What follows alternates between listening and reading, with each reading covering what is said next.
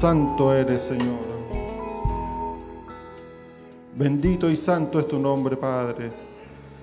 Hemos venido, Señor, a este lugar con gratitud en nuestro corazón, creyendo, Padre, que tú eres nuestro Dios, que tú eres nuestro Rey, que tú eres quien prospera nuestras vidas, que tú eres el sustento de nuestras vidas, Señor, que sin ti nada podemos hacer. Y Señor, aquí está tu pueblo congregado, congregado en tu nombre. Te invitamos, Señor. Ven a este lugar y, recibe nuestra oración, nuestra alabanza, con la gratitud que hemos venido ante ti, Señor. Creemos, Padre, que tú eres un Dios que escucha a sus hijos y que también responde sus oraciones. Padre, y aquí está tu pueblo congregado desde distintos lugares de este país, de esta ciudad, y creemos, Señor, que tú vendrás y sanarás enfermos, llenarás de tu Espíritu Santo a quien te lo pida. Y Señor, creemos que esa porción de ti está en este lugar. Hemos venido a adorarte, a darte las gracias, a decirte cuánto te amamos. Padre, y también tu pueblo ha venido con ofrendas, con diezmo. Recíbela en tu presencia. Y Señor, al abrir este servicio, lo hacemos con gratitud en nuestro corazón, en el nombre bendito y poderoso de nuestro Señor Jesucristo. Amén. Amén. Tome su asiento.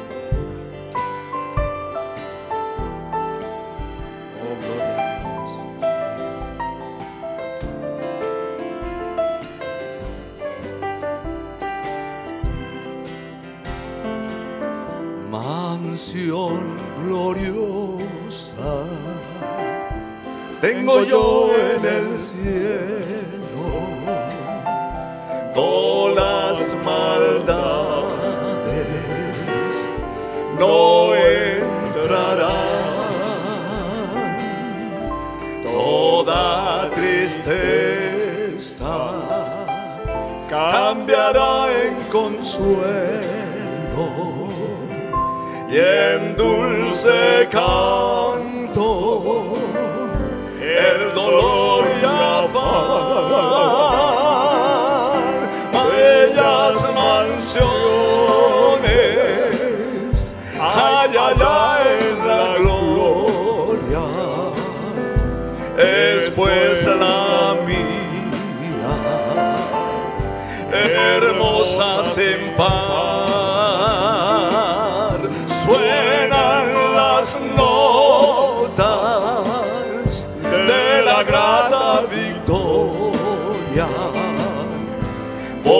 pues con a mi dulce hogar en este mundo predomina el llanto. Somos legados al dolor y afán mas en el cielo cesará el quebranto. Y por los siglos nunca entrarán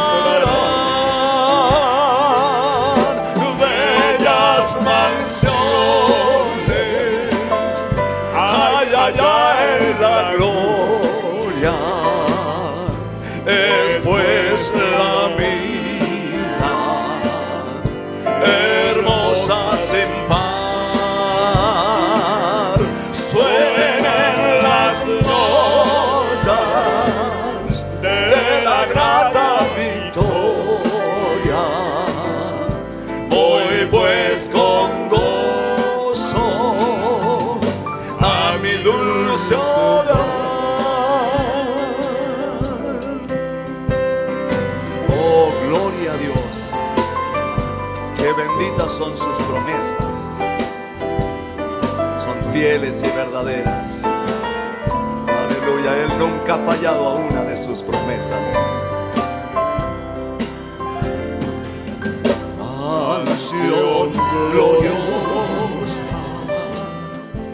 Tengo yo en el cielo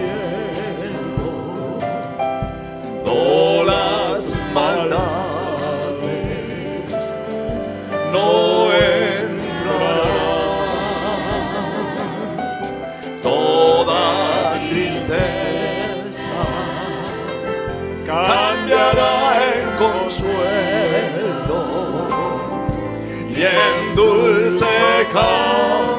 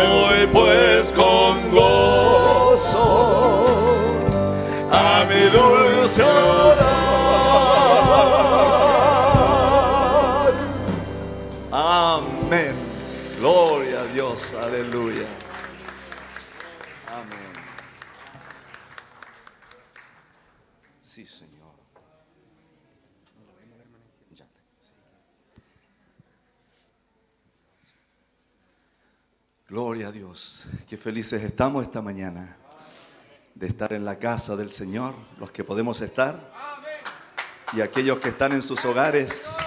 Amén. Qué bueno también es estar en servicio divino. Nuestro hermano Pablo tiene su oportunidad de darle gracias al Señor. Hemos venido desfilando uno tras otro. Yo creo que en cada corazón hay una acción de gracias. No tenga miedo porque somos, estamos en familia. Podemos tener confianza de saber que nadie nos va a criticar por algo. Todo está bien delante de la presencia del Señor y delante de su pueblo. Dios te bendiga, hermano Pablo. Amén. Dios les bendiga, mis hermanos, en esta mañana. Agradecido al Señor Jesucristo por su misericordia de tenernos nuevamente reunidos. Eh, agradecidos por este día del que mi Dios me ha dado hasta reunirme. Eh, gracias al Señor, eh, Él me ha cuidado, me ha sostenido en toda esta pandemia.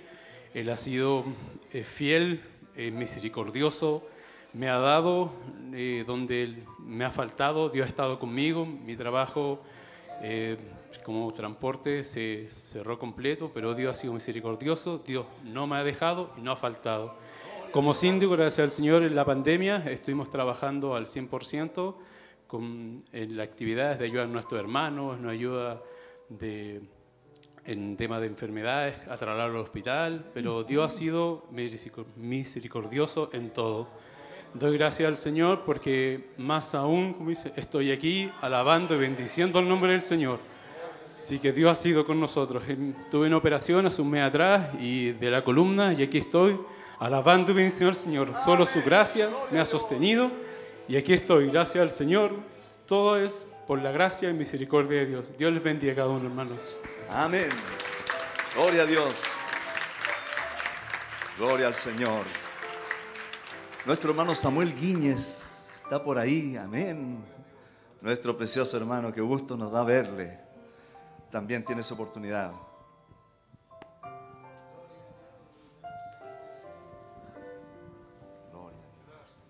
Doy gracias a Dios en esta mañana.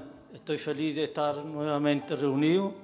Eh, de ver ya de menos las reuniones, eh, pero Dios lo ha estado alimentando todo este tiempo. Eh, doy gracias a Dios porque eh, en mi hogar no, no lo ha llegado este virus y la verdad sí de primera un poco temeroso, pero como Dios está en la barca, estamos confiando en Él. Eh, quiero saludar a mi pastor, a mi hermana Irene, y que Dios le bendiga ricamente a ellos y a cada hermano que estuvieron orando el uno por el otro. Estoy agradecido en esta mañana y que Dios les bendiga ricamente. Amén. Un gran shalom para todos. Amén. Gloria a Dios. Amén. Dios bendiga a nuestro hermano Samuel. La familia Gutiérrez Morales dice aquí que tienen un canto especial. Gloria a Dios.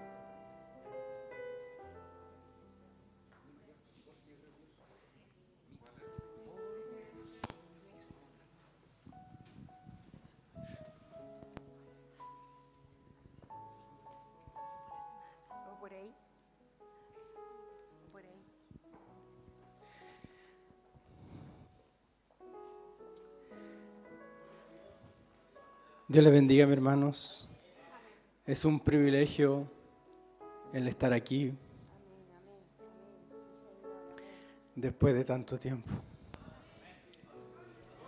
Solo ha sido la gracia del Señor que nos ha mantenido fiel y bajo sus cuidados. Ya, bueno, como todos saben, nueve meses llevamos en este proceso de pandemia y Dios ha sido fiel con cada uno de nosotros. El escuchar los testimonios de cada uno de los hermanos, tenemos mucho que decir. Tuvimos nueve meses en nuestro hogar, tuvimos ahí eh, con la lucha, las pruebas, cada uno de ustedes, nosotros. Así que es tiempo de dar testimonio, dar gracias al Señor tenemos harto tiempo para dar gracias al Señor. Ha sido la inspiración del Señor. Esto, esto ha tenido un cambio, tanto lo humano en el trabajo y también aquí en la parte espiritual. Ya no venimos al, al servicio distinto a como era antes. Quizá era una rutina muchas veces venir, pero ahora venimos con un cambio en nuestra vida que Dios es real y es verdadero. Así que tenemos mucho que dar testimonio.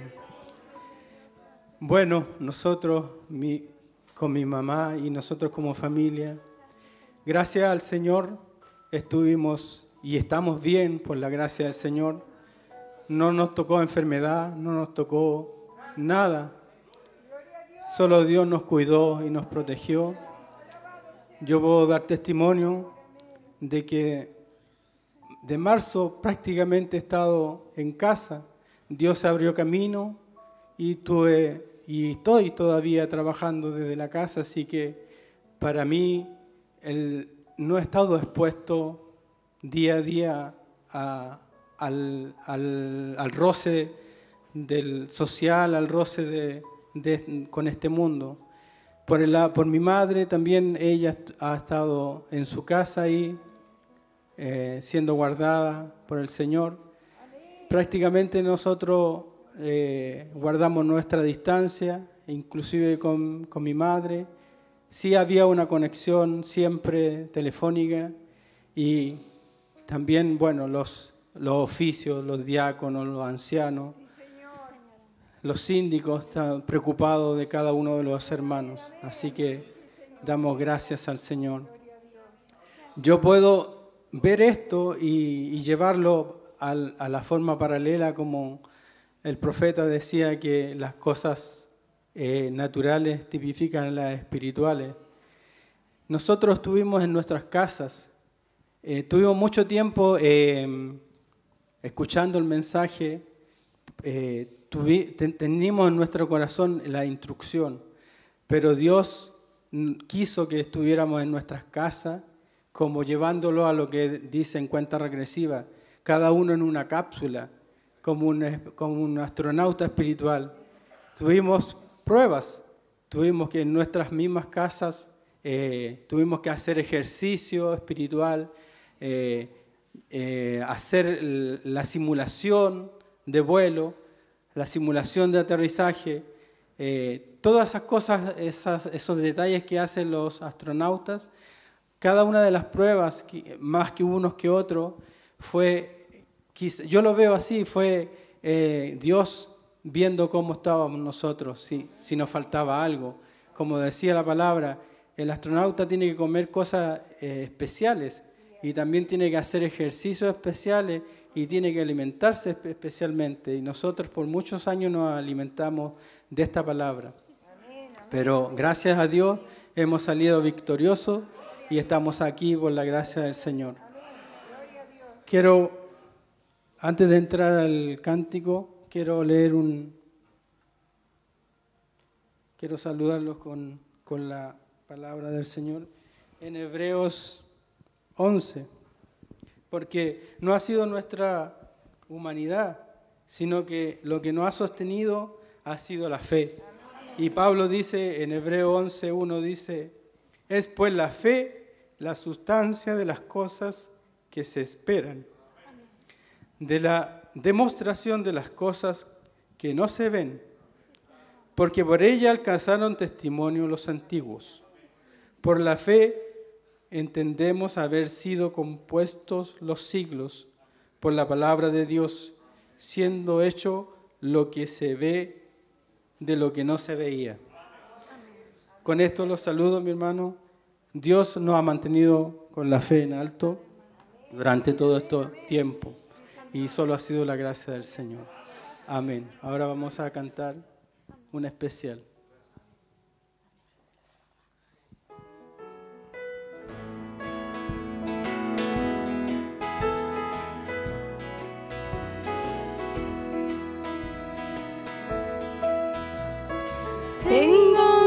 Poderoso, su bendito nombre es Jesucristo. Él es el mismo ayer, es el mismo hoy, por todos los siglos. Él tiene mi vida en sus manos y solo allí puedo estar seguro. Tengo yo que temer si confío en Él, todo estará bien.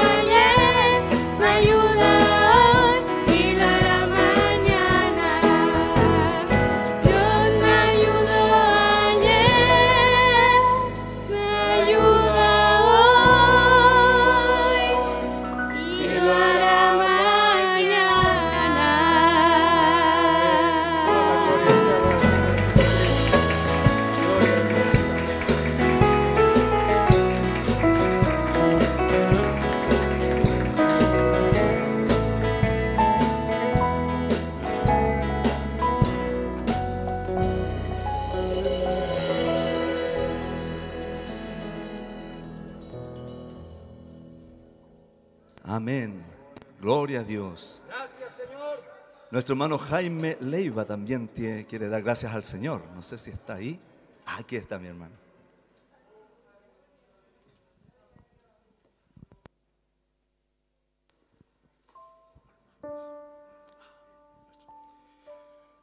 Dios les bendiga, hermanos. La verdad que feliz de estar acá.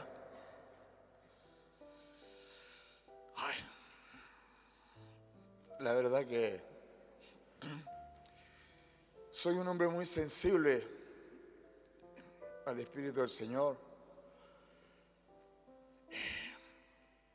Cuando suena la cuerda, algo viene a mi corazón, no puedo evitarlo de adorarle a Él. Y quiero decirles que estoy muy agradecido de estar aquí primeramente, después de todas mis faltas, mis errores. Si alguien ha visto algo en mí, perdónenme. Solo vengo muy agradecido cuando vengo acá a adorar a mi Señor.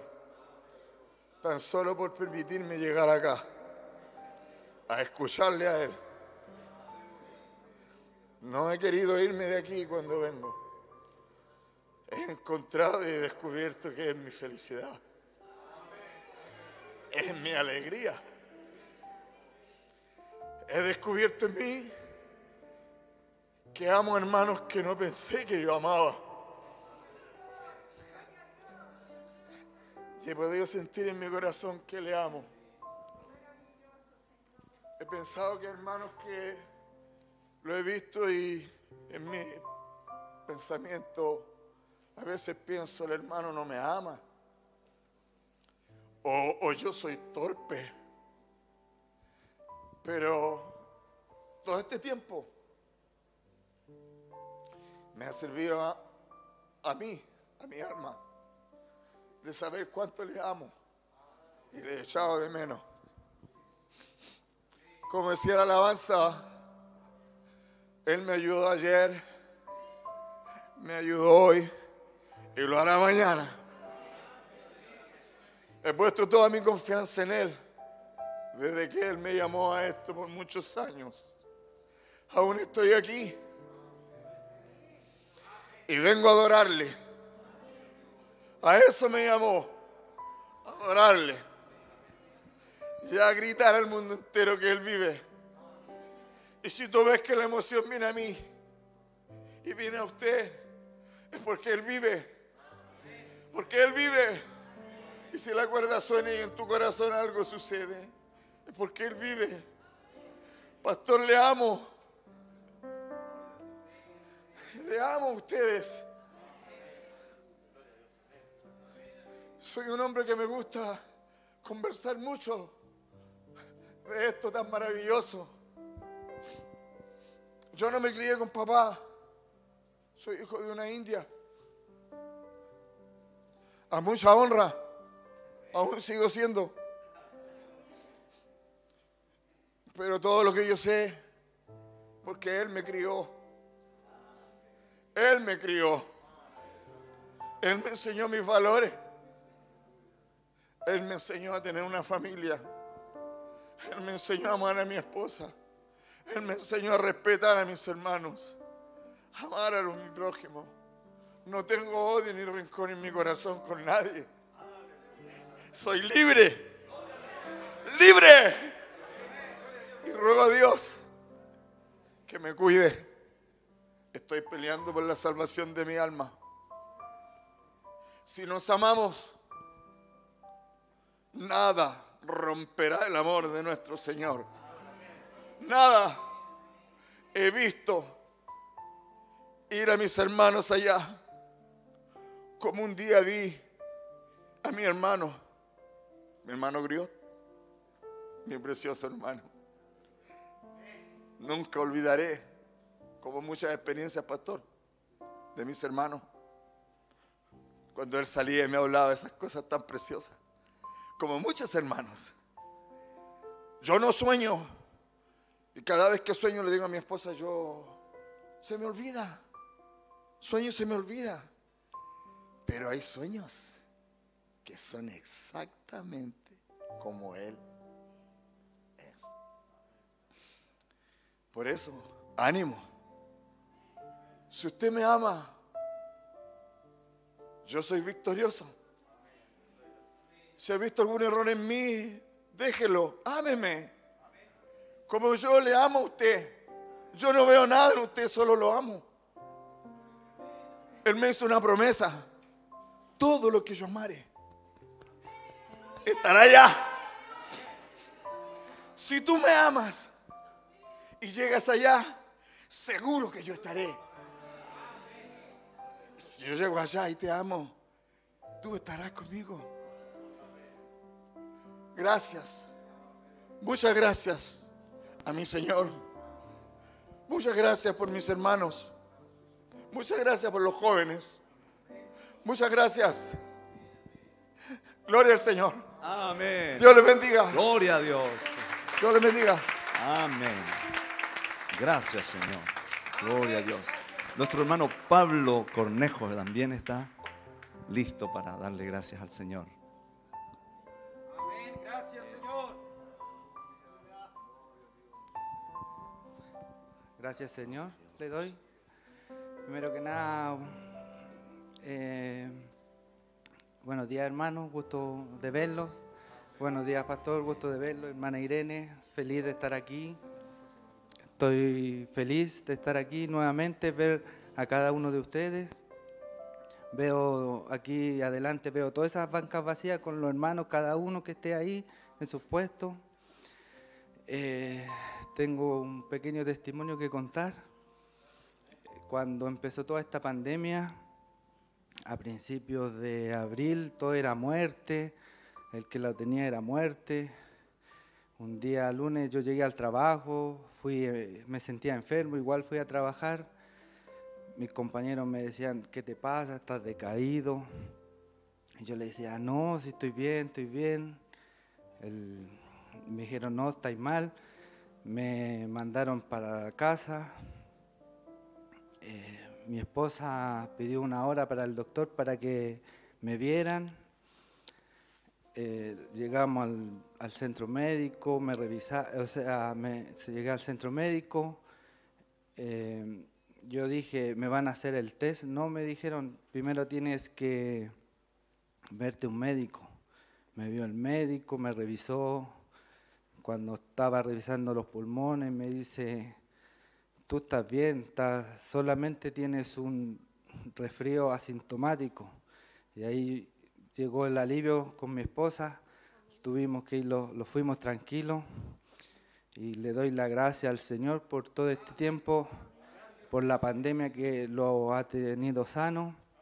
No lo ha faltado nada en el hogar, aunque mi trabajo quede sin trabajo, pero En mi casa no ha faltado nada. Le doy la gracia y toda la honra al Señor Jesucristo. Y me gustaría despedirme con una escritura.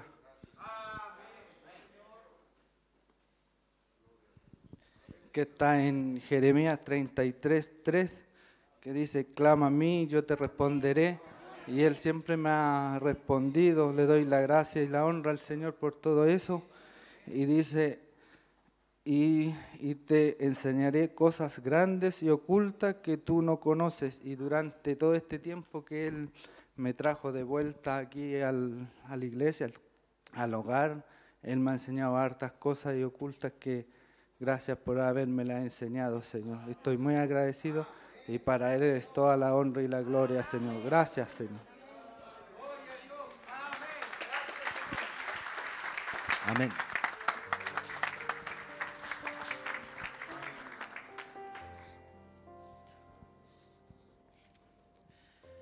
Aclamad a Dios con alegría, toda la tierra. Cantad la gloria de su nombre. Poned gloria en su alabanza. Decid a Dios cuán asombrosas son tus obras. Por la grandeza de tu poder se someterán a ti tus enemigos. Toda la tierra te adorará y cantará a ti. Cantarán a tu nombre. Venid y ved las obras de Dios. Temible en hechos sobre los hijos de los hombres. Volvió el mar en seco. Por el río pasaron a pie allí en Él nos alegramos. Él señorea con su poder para siempre. Sus ojos atalayan sobre las naciones. Los rebeldes no serán enaltecidos. Bendecid pueblos a nuestro Dios y haced oír la voz de su alabanza.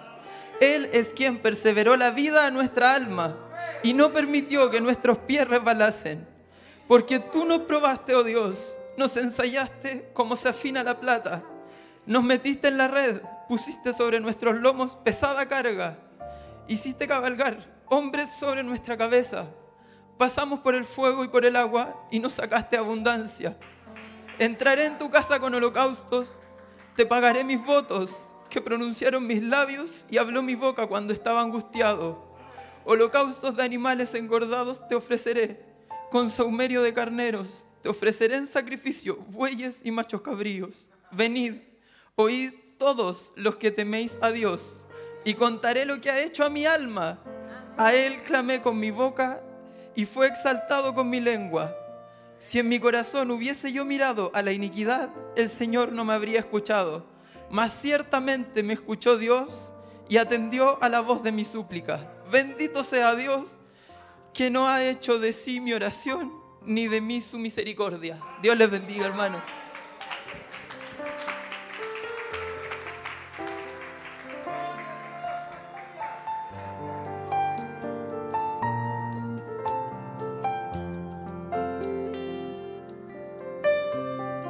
Porque nuevas son cada mañana tus misericordias, Señor.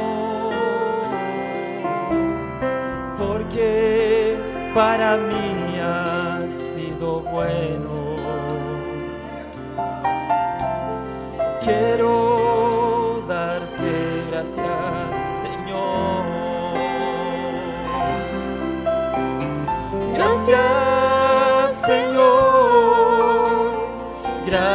por tu amor. Con toda mi alma te doy gracias, Señor. Gracias,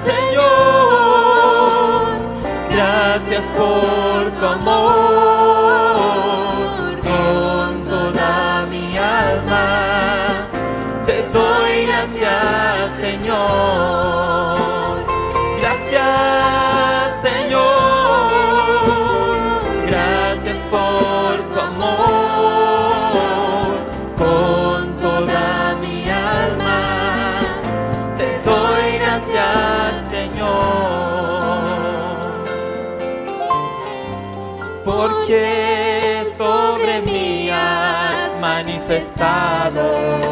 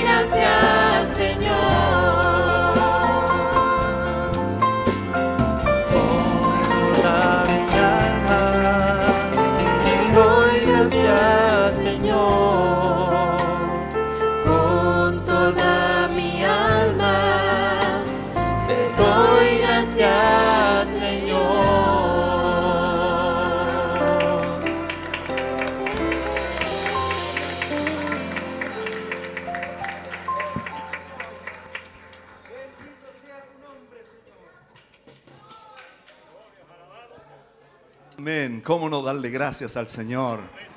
Nuestra preciosa hermana María Ibáñez. Dios la bendiga. Amén. Nuestra hermana de allá del principio.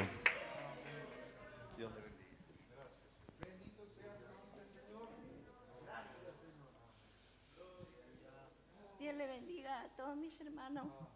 Estoy muy contenta de estar aquí de nuevo y verlos a cada uno de ustedes. Que lo echaba mucho de menos, hermana, y estar aquí. También Dios bendiga a mi pastor y le doy gracias. A mi hermana Irene igual le doy gracias porque ustedes siempre han estado clamando por mi familia. Y también le doy gracias a mi Señor porque Él me ha cuidado durante todo este tiempo. Él me ha mantenido sana y ha cuidado, Señor, de nuestra fuente de trabajo. Y además que mi compañero ya ha partido, entonces he quedado sola y el Señor siempre ha estado ahí en cada momento. Y le doy gracias a mi Señor por todo lo que Él me ha dado, me ha cuidado y me ha te- mantenido en su mensaje, que eso ha sido lo más grande que lo que el Señor ha hecho conmigo.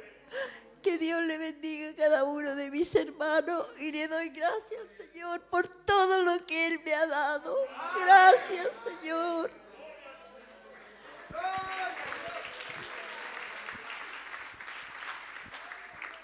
Dios le bendiga, hermano. La verdad que eh, hay un sentir en mi corazón. Me iba a quedar sentada ahí en la banca, pero eh, no puedo dejar de, de expresar lo que siento en este momento.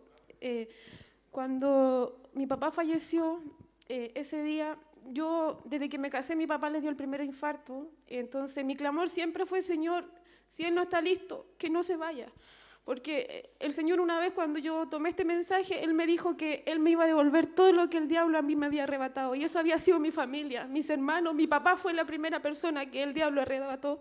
Entonces, en mí siempre estaba ese gemir, Señor, mi familia, mis hermanos, mi papá.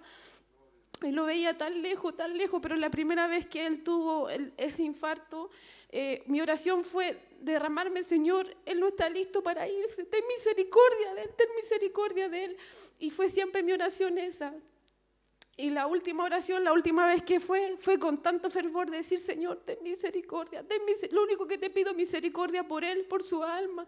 Y ese día que mi papá falleció, yo estábamos escuchando el culto, pastor, y justo usted estaba hablando sobre el pececito. En mi mente estaba el pececito cuando el hermano Branham decía que resucitó el, pece- el pececito. Y yo creo firmemente que, que un, un creyente, un, un hijo de Dios, eh, va a llegar el momento que va a ser capaz de hacer lo que hizo el hermano Branham con el pececito. Lo creo en mi corazón. A lo mejor en este momento me falta a mí mucho, a muchos le falta, pero yo lo creo firmemente. Y yo creí ese día, estaba en mi mente ese, cuando llego a la casa el pececito, el pececito. Pero porque en mi mente estaba eh, que el Señor, que nosotros tenemos que volver a la iglesia, volver a, a- a esto, a lo, lo que usted llama la, re- de la regi- re- religión. Pero en mi corazón, cuando usted hizo esa oración, pastor, en la casa hubo tal, tal unción, tanta tranquilidad de su oración que usted hizo, pastor, que en mi corazón yo sentí una paz enorme, una paz enorme, muy, muy fuerte. Y eso tranquilizó mucho, mucho nuestra alma. Y por eso quiero dar ese testimonio que, que, el Señor estuvo con nosotros, ha ayudado a mi mamá durante todos estos años, todo este tiempo. Mi mamá, el clamor ha sido sus hijos y fue su esposo. Y yo creo firmemente que el Señor devolverá todo lo que el diablo ha arrebatado a mi familia. Por eso quiero dar la honra y la gloria al Señor y quiero decir, yo estoy aquí, yo estoy aquí a pesar de la pandemia, a pesar de todo lo que el diablo ha hecho sobre nosotros, yo estoy aquí creyendo que en ese rapto y luchando cada día, pidiendo a mi Señor que no me conformo, no me conformo a esta vida, yo no me conformo a ser religiosa, no me conformo, yo quiero que esto que está aquí adentro, que está clamando, que llegue a perfección, porque ese es mi clamor, no conformarme a esta vida. Así que Dios le bendiga, hermano, y, y verdad me agrada ver a cada uno de ustedes, hermano, a la anciana, a todo el mundo. Muchas gracias y Dios le bendiga. Gracias, hermana Irene, muchas gracias.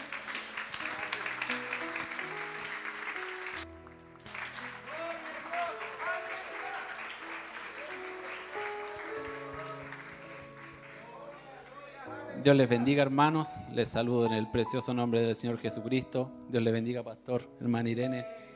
Bueno, yo solo quiero contar un testimonio corto nomás y de ahí voy a cantar un pequeño coro. Para mí fue súper difícil esta pandemia. Yo he estado estudiando y bueno, los que han estado estudiando como que a los profesores se les pasó la mano un poco en el encierro y bueno, yo estaba bien acomplejado en algún momento solo porque estaba todo el día pensando en eso. Y bueno, eh, también quiero darle, antes de seguir eso, quiero darle la gracia al Señor porque el alimento nunca faltó en la mesa, el trabajo nunca faltó, eh, la gracia del Señor nunca faltó, pero podemos decir que yo hasta he engordado un poco, el alimento no ha faltado, pero lo más importante es que la palabra del Señor ha salido constantemente y sin fallar. Y yo eso es lo que más le doy la gracia al Señor. Una vez yo estaba muy mal, de verdad que estaba muy mal en la semana, intenté hacer ejercicio, intenté hacer otras cosas y nada, nada me pudo aliviar. Y un domingo simplemente me senté a escuchar la predicación de nuestro pastor y eso, todo eso se fue, dando a entender de que se pase lo que pase, podemos comer, hacer cualquier cosa, pero la palabra del Señor nos librará de cualquier cosa. Yo estoy muy agradecido con el Señor y bueno, eh, una vez estaba bien agobiado y un día en la noche abrí la Biblia y salió esta escritura. Ahora, hijo mío, a más de esto, sea amonestado. No hay fin de hacer muchos libros y el mucho estudio es fatiga de la carne. Y yo estaba bien fatigado. Y Eclesiastés 12:13, perdón por no decir la escritura, dice, el fin de todo el discurso oído es este, teme a Dios y guarda sus mandamientos, porque esto es el todo del hombre. Así que no importa lo que pase, hermanos, nada nos apartará del amor del Señor. Nada nos apartará del amor, de- del amor del Señor. Y ya para terminar, hace poco hablaba con un amigo y le decía, bueno, quizás nunca volvamos a estar, nunca más vuelvan a estar estas bancas eh, todas llenas. Pero a mí, ¿qué me hace pensar eso? Me hace mirar hacia arriba, hermanos. A mí todo esto me hace mirar hacia arriba y a no mirar las cosas de esta tierra. Así que yo ahora quiero cantar un coro. Yo no canto, pero necesito cantarlo porque lo siento. De que si nosotros vivimos, para el Señor vivimos. Y si nosotros morimos, entonces morimos para el Señor. Que el Señor les bendiga, hermanos.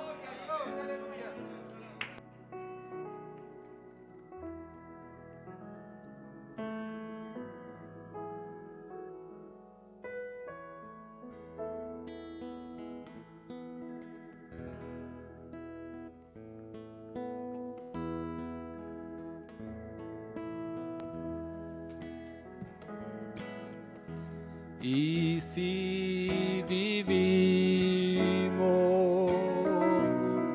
para Él vivimos.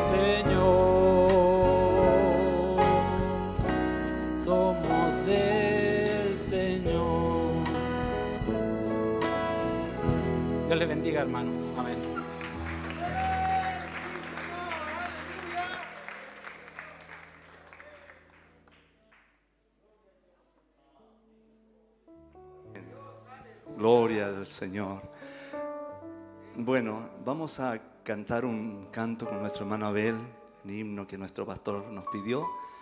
Y la verdad que es muy hermoso.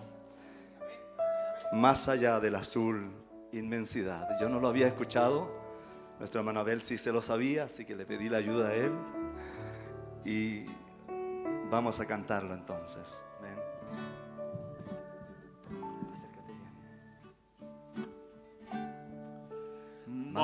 Allá del azul, inmensidad. Hay un rey no preparado para ti.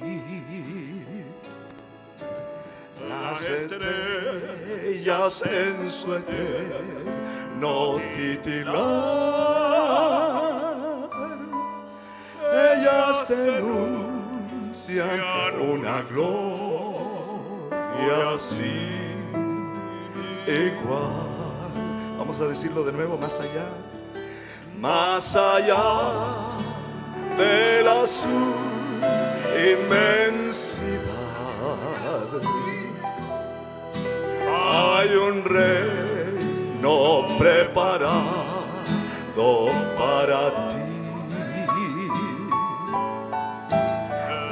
estrellas en su eterno titilar,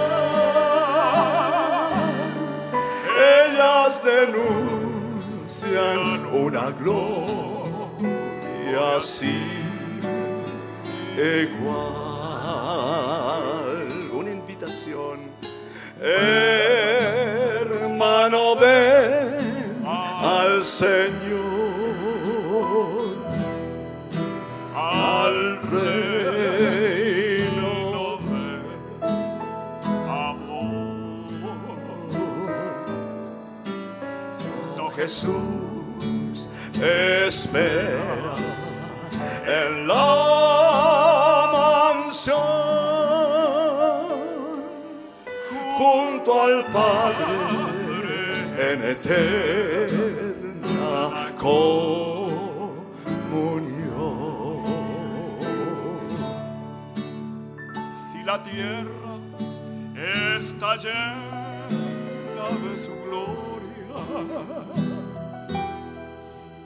¿Quién es el hombre para que aún no crea en él? Si las olas se levantan, ¿quién las calma?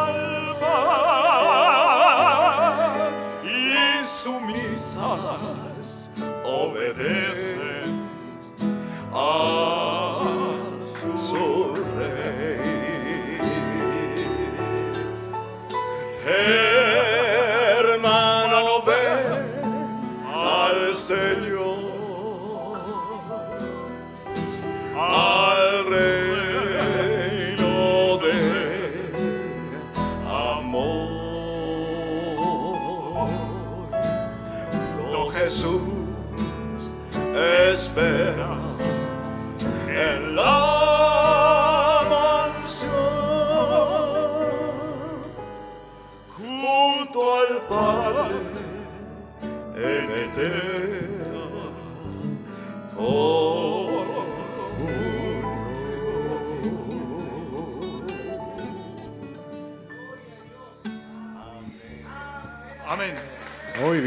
gloria a Dios. Amén.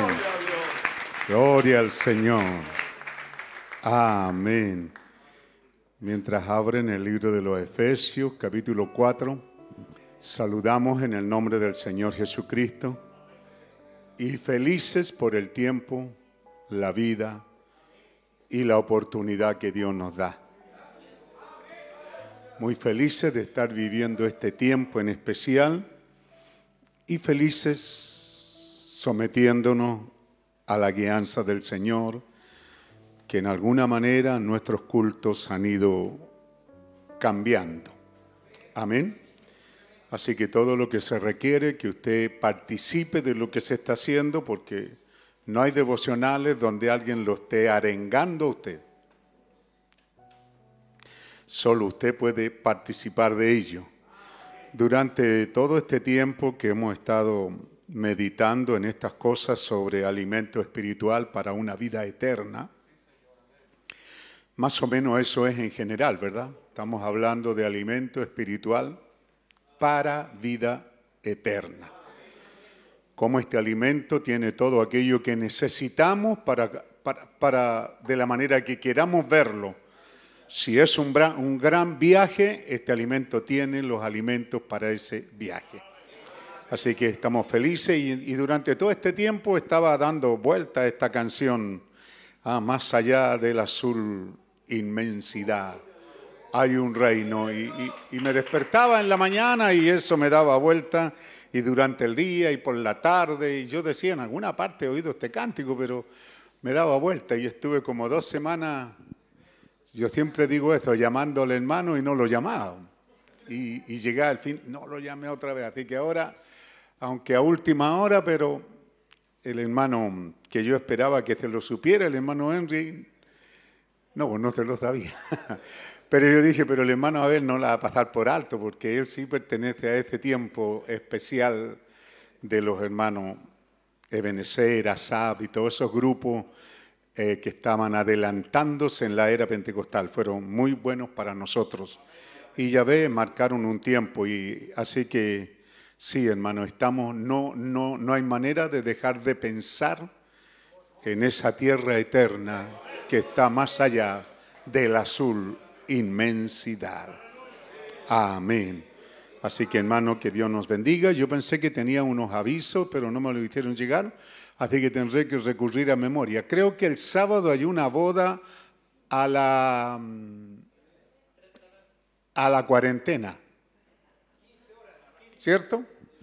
Porque por más que ellos quieran y por más que muchos quieran estar, hasta donde se ve esta semana no escuché de que avanzábamos aquí en la Pintana. Parece que, parece que estamos ahí en, el, en la tercera fase, así que va a haber muy pocos hermanos para esa, para esa boda.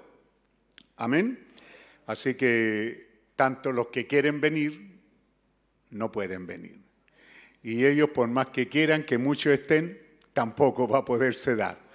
Así que el hermano Pablo es el encargado de eso, Pablo Gutiérrez, y está bien complicado porque me alegra mucho de que muchos quieran estar en esa actividad y a lo mejor no van a poder, quizás sujeto casi a la familia. Bueno, ellos saben quiénes van a estar ahí. Amén.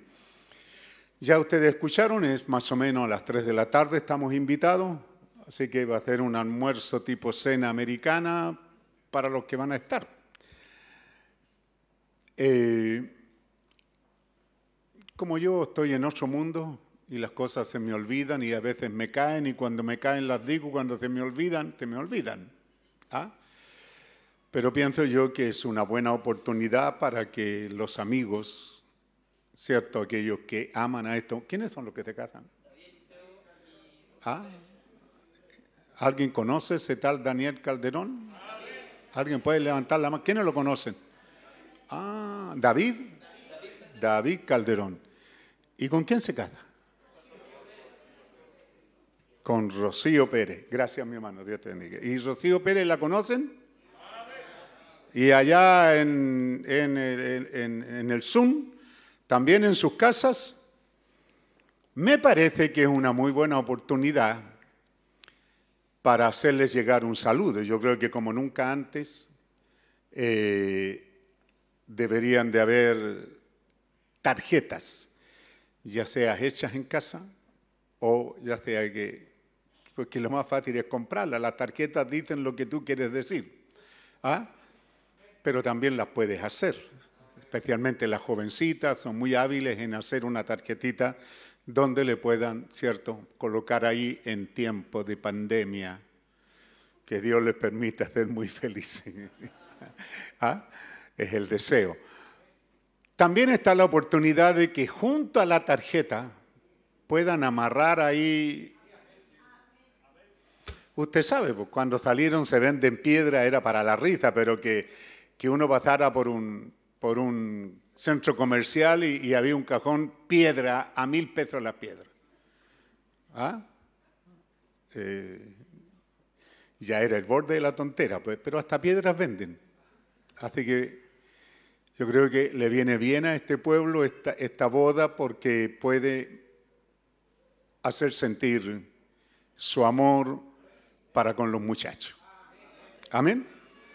Así que no se olviden que eso es muy importante, que debemos de ayudar. Esto fuimos enseñados cuando este pastor empezó a predicar. Dios nos puso eso, ayudar a edificar la casa de tu hermano. Bueno, si es muy grande la piedra, la puedes poner en un pequeño, ¿cierto? Eh, aviso a la cuenta corriente o no sé, pues no tiene que ser un sobre muy grande. Se pueden, pueden notarlo cuando usted venga con el sobre muy grande, pero puede poner un chequecito ahí, un valecito, ¿cierto? Algo. Es una oportunidad de no solo venir a la fiesta y a comer, sino acordarnos de que son nuestros hermanos y tiene toda esta semana para hacer una tarjetita, ¿cierto? Y hacerles sentir porque no vamos a poder estar todos. Creo que eso es un hecho, ¿verdad? Así que esto es bueno porque, y lo transmitimos también a quienes nos sintonicen para que sepa que así es como funcionamos. ¿Cierto? Cuando un hogar se forma, los menonitas todos van y le construyen la casa. ¿Cierto? También, ¿habían otros más aparte de los menonitas? Ya no me acuerdo. ¿cierto? Pero esos hermanos que se, se, iban a vivir aparte, ¿verdad? Ellos cuando se van a casar jóvenes les construyen, entre todo, en un fin de semana le construyen una casa. Claro, ellos no eran tan exigentes como hoy día, ¿cierto? Pero esperamos que Dios les ayude entonces y en esto no nos restemos, sino que nos sumamos de alguna manera. Amén. No, no es que no hay fiesta, yo no voy y no, doy regalos y no hay que comer. Bueno, eso prueba lo egoísta y lo mezquino que somos, pero ahora tiene la oportunidad de probar de que sí hay un buen cristianismo en nosotros. También quiero decirle a los jóvenes por ahí que he sido avisado ya con tiempo que está esperando solo el pasaje el hermano Fernández Sergio, Sergio, ¿eh? Sergio, él tenía pasaje por allá por marzo para ir a ponerse de novia a Venezuela. La pandemia también ha hecho cambio, así que él está haciendo los cambios para irse, ponerse de novio, dejar pasar una semana, algo así, no sé, yo estoy bromeando, pero él va a quedarse porque si se pone de novio se va a quedar para casarse y también a lo mejor se queda en Venezuela.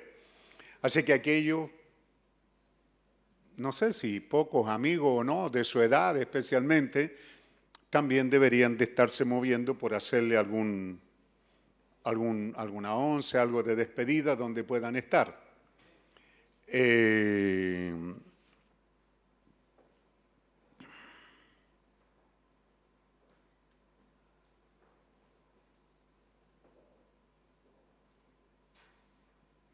nuestro hermano Pedro Delgado y su familia.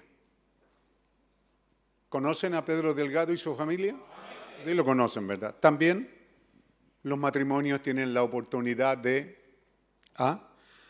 darle una despedida. Esto está más encima. Dice, el primero de diciembre están viajando a Arica también para radicarse. Los hermanos Delgado, eh, yo lo conozco hace muchos años, están pero Felices los papás, le están construyendo su pieza, están muy felices de, poder tener a su hijo y ayudarle también en lo que resta de recuperación de la pequeña Victoria, ¿verdad? Así que esto ya está más encima, no sé si será posible, pero es bueno también de que de alguna manera le hagamos sentir que tengan un buen viaje y un buen tiempo allá y que siempre, siempre seremos sus hermanos si algún día regresan por estos lugares. Lo mismo para Sergio, me imagino que no, no sé si cultivó muchas amistades aquí, pero algunas tienen que haber, ¿cierto? Así que que Dios nos bendiga entonces en estos pequeños avisos que tenía aquí que dar. Y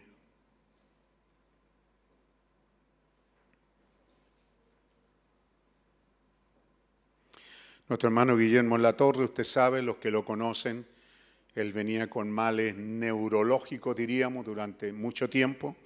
Los hermanos aquí podían verlo, que tenía ciertas cosas que nunca pudo deshacerse, esos le afectaron y según los médicos neurológicamente o cerebralmente, ¿cierto? Él ya está partido, pero su cuerpo todavía está aquí. Así que debemos de orar para que Dios consolide eso, ¿verdad?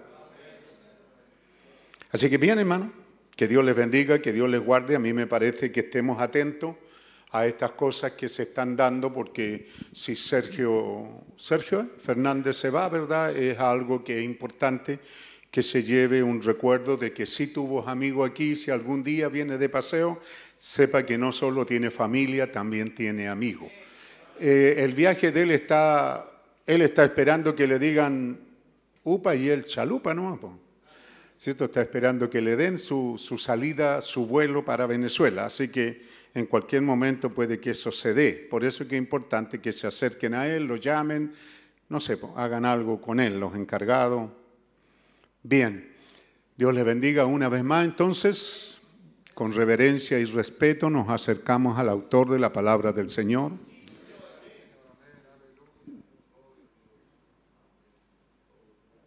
Soberano Señor Dios Todopoderoso,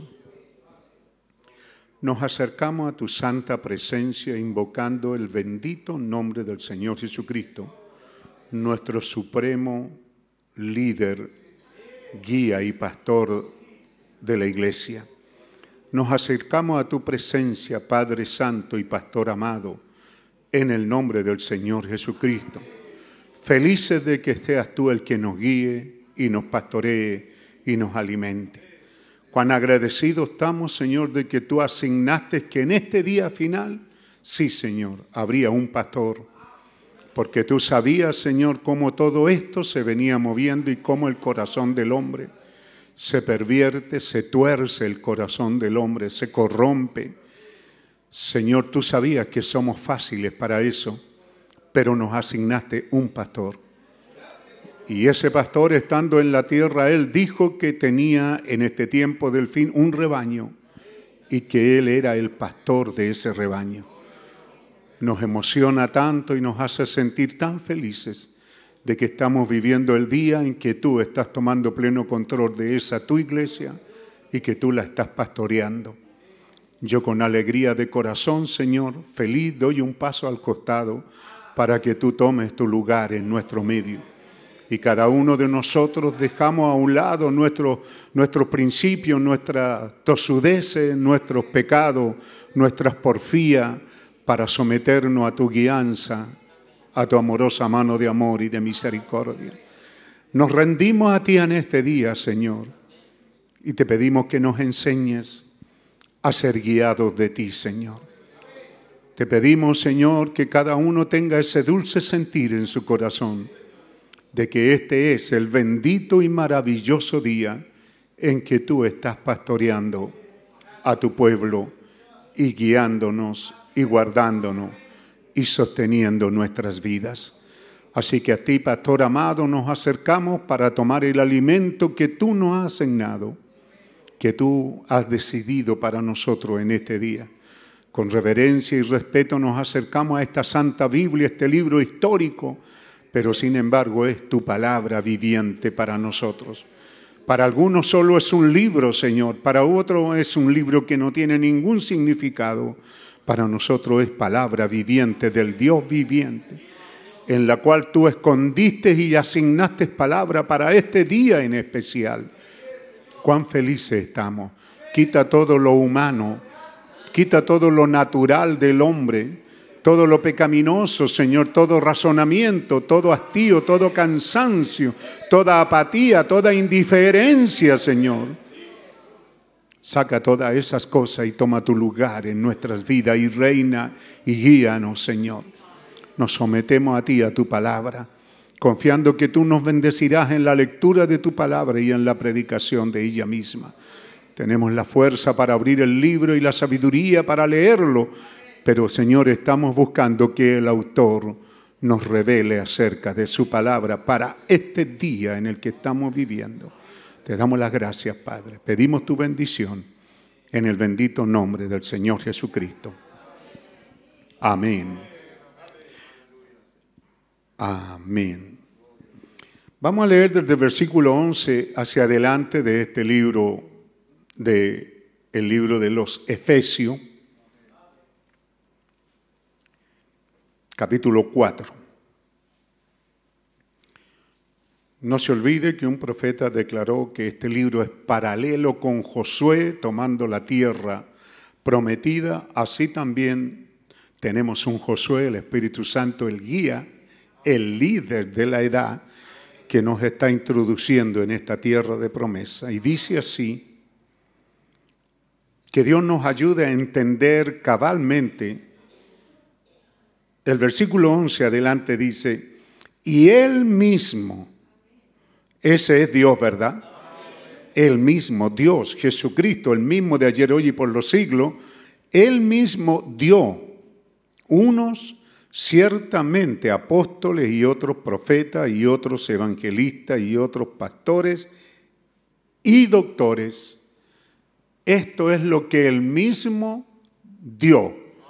O, como dice su versión nueva, ¿verdad? Él mismo constituyó de medio de su cuerpo, ¿cierto? Estos hombres, que es una cosa muy solemne, es algo muy especial, porque es algo que él mismo hizo, él mismo constituyó.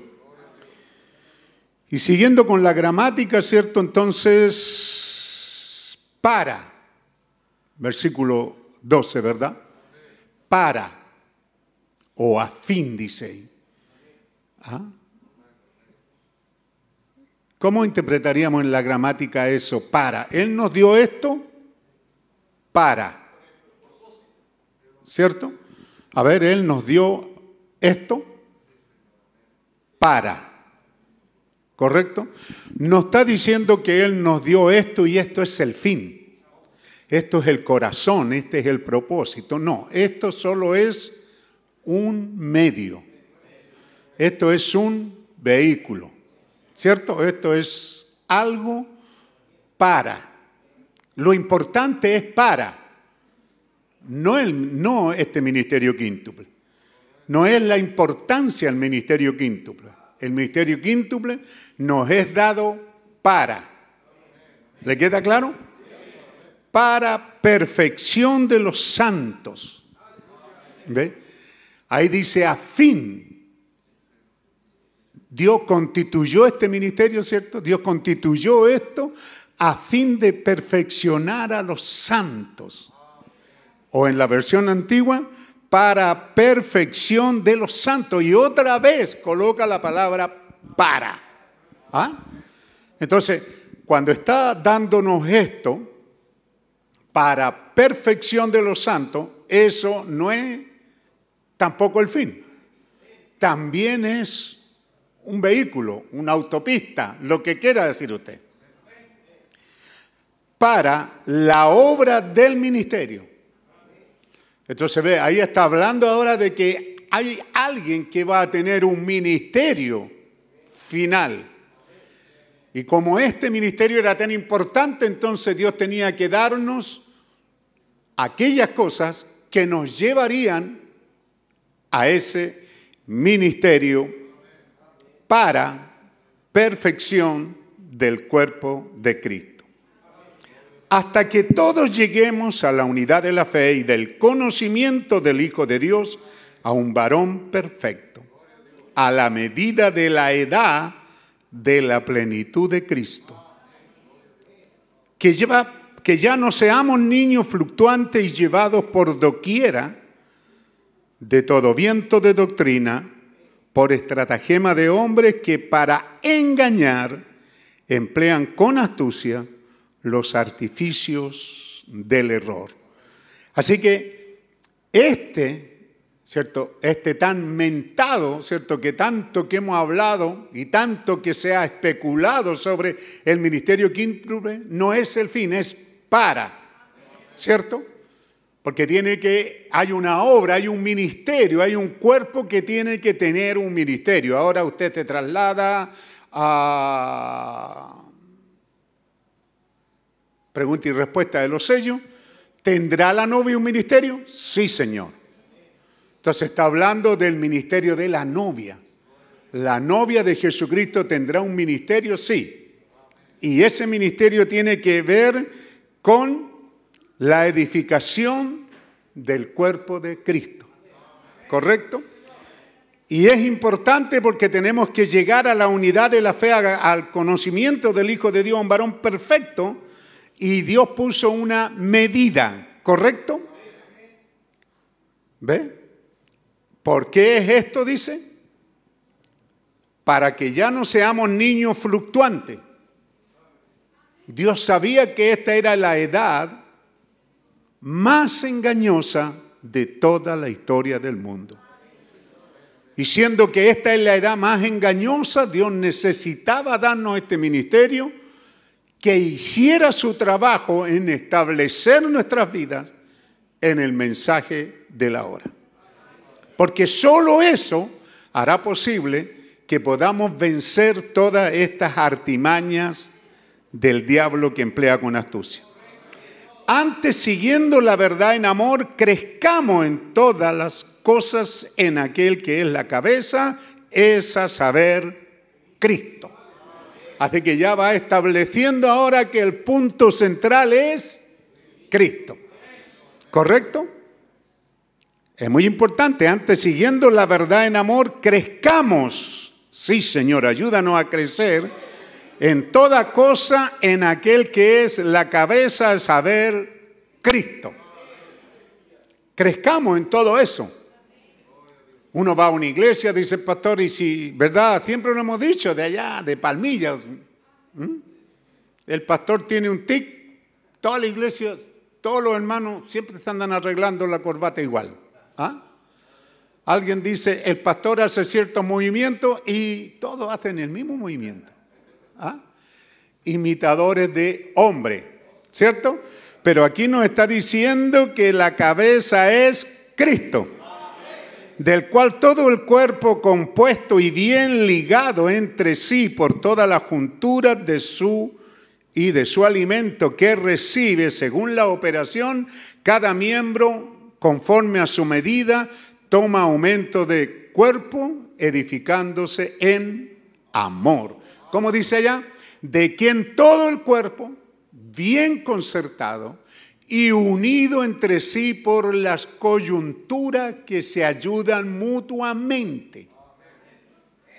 ¿Cómo es que Dios, conversábamos ayer, verdad? Dios hizo los tendones y las coyunturas tan firmes, hermano, que es casi imposible destrozar un cuerpo. Los huesos se pueden quebrar, pero que se corten un, que usted estire un cuerpo hasta cortarle las coyunturas, Dios las hizo poderosas, las hizo fuertes, que se ayudan mutuamente según la actividad propia de cada miembro, recibe su crecimiento para ir edificándose en amor. Esto pues digo y requiero en el Señor. ¿Sí? Así que esto pues digo y requiero en el Señor. ¿Lo toma así usted? Es algo que Dios requiere, ¿cierto? No lo puede estar tomando fácilmente porque es algo que Dios requiere. Aquí Él dice, yo espero resultado, ¿cierto? Si Él nos da un tipo de alimento, según la ciencia nos dice, los resultados tienen que ser de acuerdo al alimento que tomamos. Así que Dios está diciendo esto, yo requiero, inspira el apóstol Pablo, que ya no andéis como los otros gentiles, que andan en la vanidad de su mente. Así que aquí ya va estableciendo que esto que Dios nos dio en este tiempo final, ¿cierto? Cuando venimos hablando desde la década de los 80 para acá, ya se introdujo este pensamiento. ¿Y qué del ministerio quíntuple? ¿Y quién es del ministerio quíntuple? Y luego, en ese afán pagano, en ese afán idólatra, ¿cierto? Todo lo que buscamos es por lo menos a uno y ponerlo ahí. Como, como que esto era lo importante. Pero no, eso no era importante. Lo importante era que detrás del ministerio iba a haber un resultado. Creyentes que Dios espera encontrarse con ellos y llevárselo a casa en ese amanecer eterno y brillante. Creyentes que van a resistir la prueba del tiempo. Amén. Esto es muy importante, hermano. Así que esto pues requiero, digo y requiero que no andéis como los otros gentiles. ¿Mm?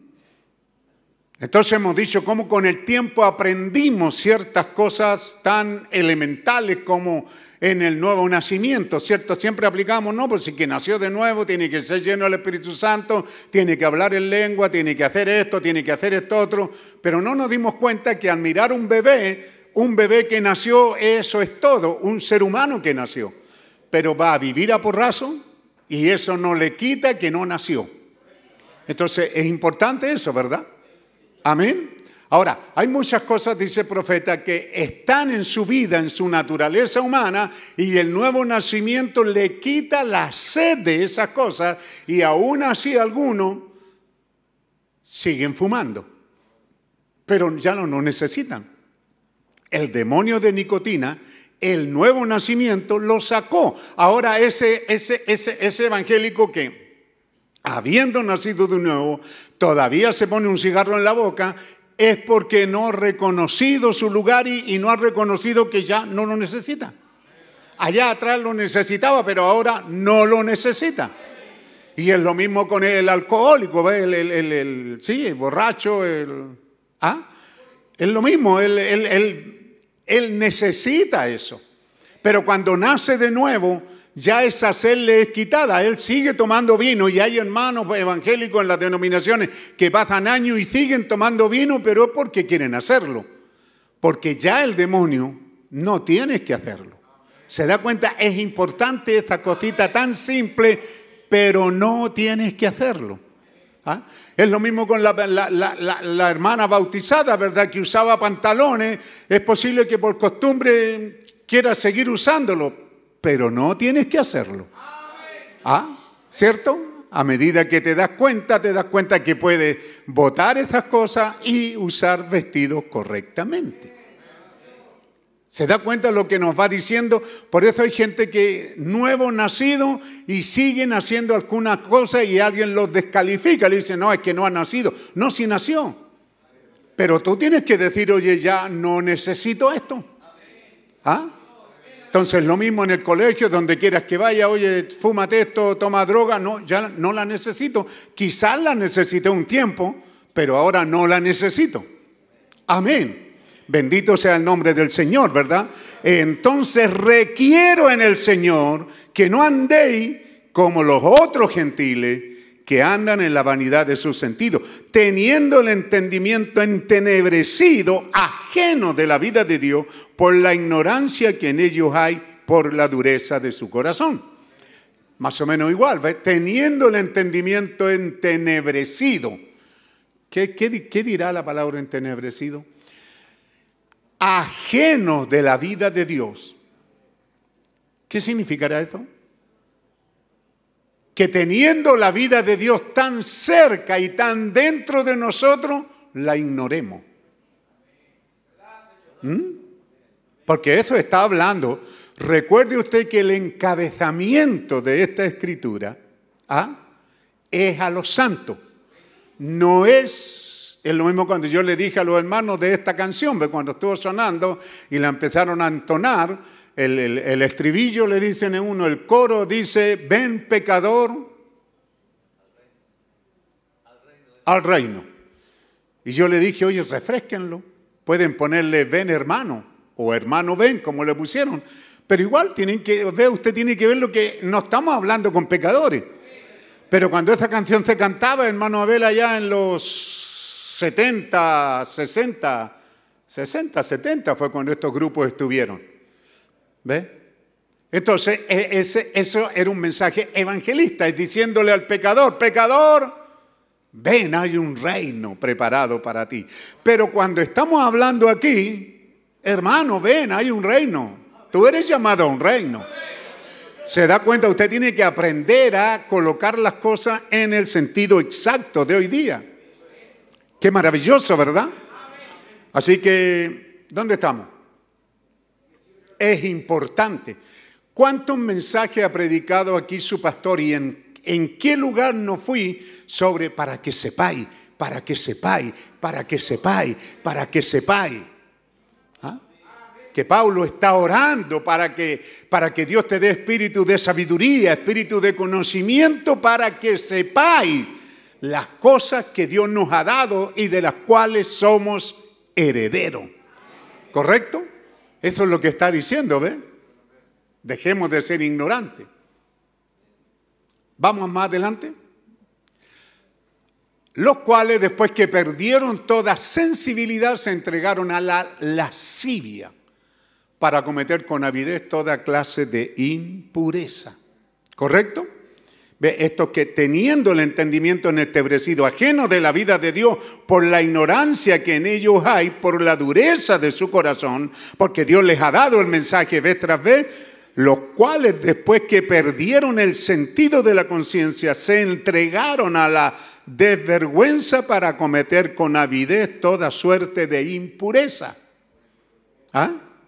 Regresan como el perro al vómito correcto a la droga, al cigarro, al alcohol, al sexo, eh, fornicando, adulterando y comenzando. Las cosas empiezan lentamente, porque así dice, a deslizarse hasta el día en que se encuentran más allá de la línea, del alcance de la misericordia de Dios que es importante que usted sepa dónde usted tropezó y todavía está al alcance de Dios, dónde usted rodó y todavía está al alcance de Dios. Pero hay un momento en que usted cruza y ahora queda al otro lado del alcance de la gracia de Dios. Es importante que usted vea bien todas esas cosas. Más vosotros no habéis aprendido así a Cristo, ¿correcto? Hermano. Oh,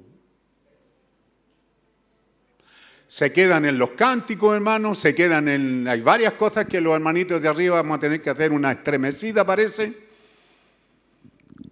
Decimos amén. Porque está hablando de nosotros, no está hablando del pecador, ¿verdad? No está hablándole a pecadores, está hablando a creyentes. Posesionados en Cristo, más vosotros no habéis aprendido así a Cristo. Bendito sea el nombre del Señor. Dios bendiga esta lectura de su palabra. Tomen asiento. Y vamos a seguir. Si empero lo habéis oído, oiga, mire qué importante, el versículo anterior, más vosotros. Amén, amén. ¿Eh? Cada uno de ustedes, a ver. Amén, amén. Viejito Sandoval, niño, ¿quién es el más niño aquí? Niños, pongan atención. Mas vosotros no habéis aprendido así a Cristo.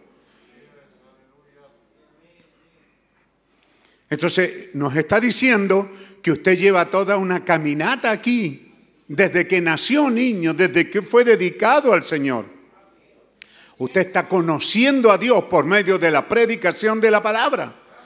Ese es el afán de, los dones que Dios nos dio para que cumplan su labor, profesores de escuelas dominicales, profesores de música, ya sea que por medio de la música, ya sea que por medio de la palabra, de la enseñanza, instrucción, estemos haciendo level para que cada uno tenga esto, más vosotros no habéis aprendido. Si en verdad le habéis oído y habéis sido por él enseñados conforme a la verdad que está en Jesús. Oh, aleluya. Amén.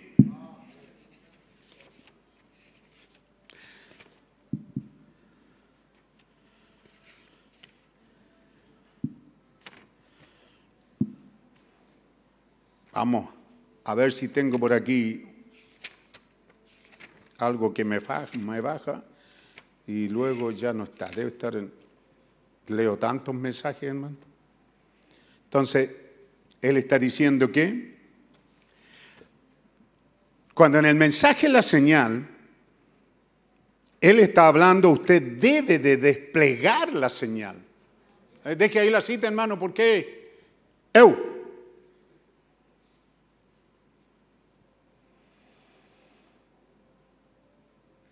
Debe de desplegar la señal. Debe de tener presente usted que la señal ha sido aplicada. Ustedes han oído del mensaje. El mensaje ha venido a nuestras vidas y lo creímos. Si en verdad le habéis oído, amén. Eso es dentro de su corazón, una respuesta íntima. Sí, Señor, yo oí esta verdad. Y habéis sido por Él, Jesucristo, el Espíritu Santo, enseñado. ¿Cuántos mensajes hemos tenido? Si nos vamos a Juan 14, ¿verdad? Acerca de que Él está con nosotros, que Él nos dio esta enseñanza y que no solo eso, sino que nos dio el Espíritu Santo que nos recordaría, nos remacharía esta enseñanza. ¿Por qué? Porque era importante conforme a la verdad que está en Jesús. Amén.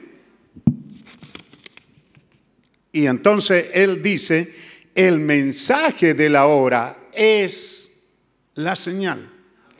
Ahora, ¿quiere usted tener ¿cómo le diríamos? Un agarre, ¿verdad? Porque hay cosas del Espíritu Santo que no son tangibles, no las podemos ver.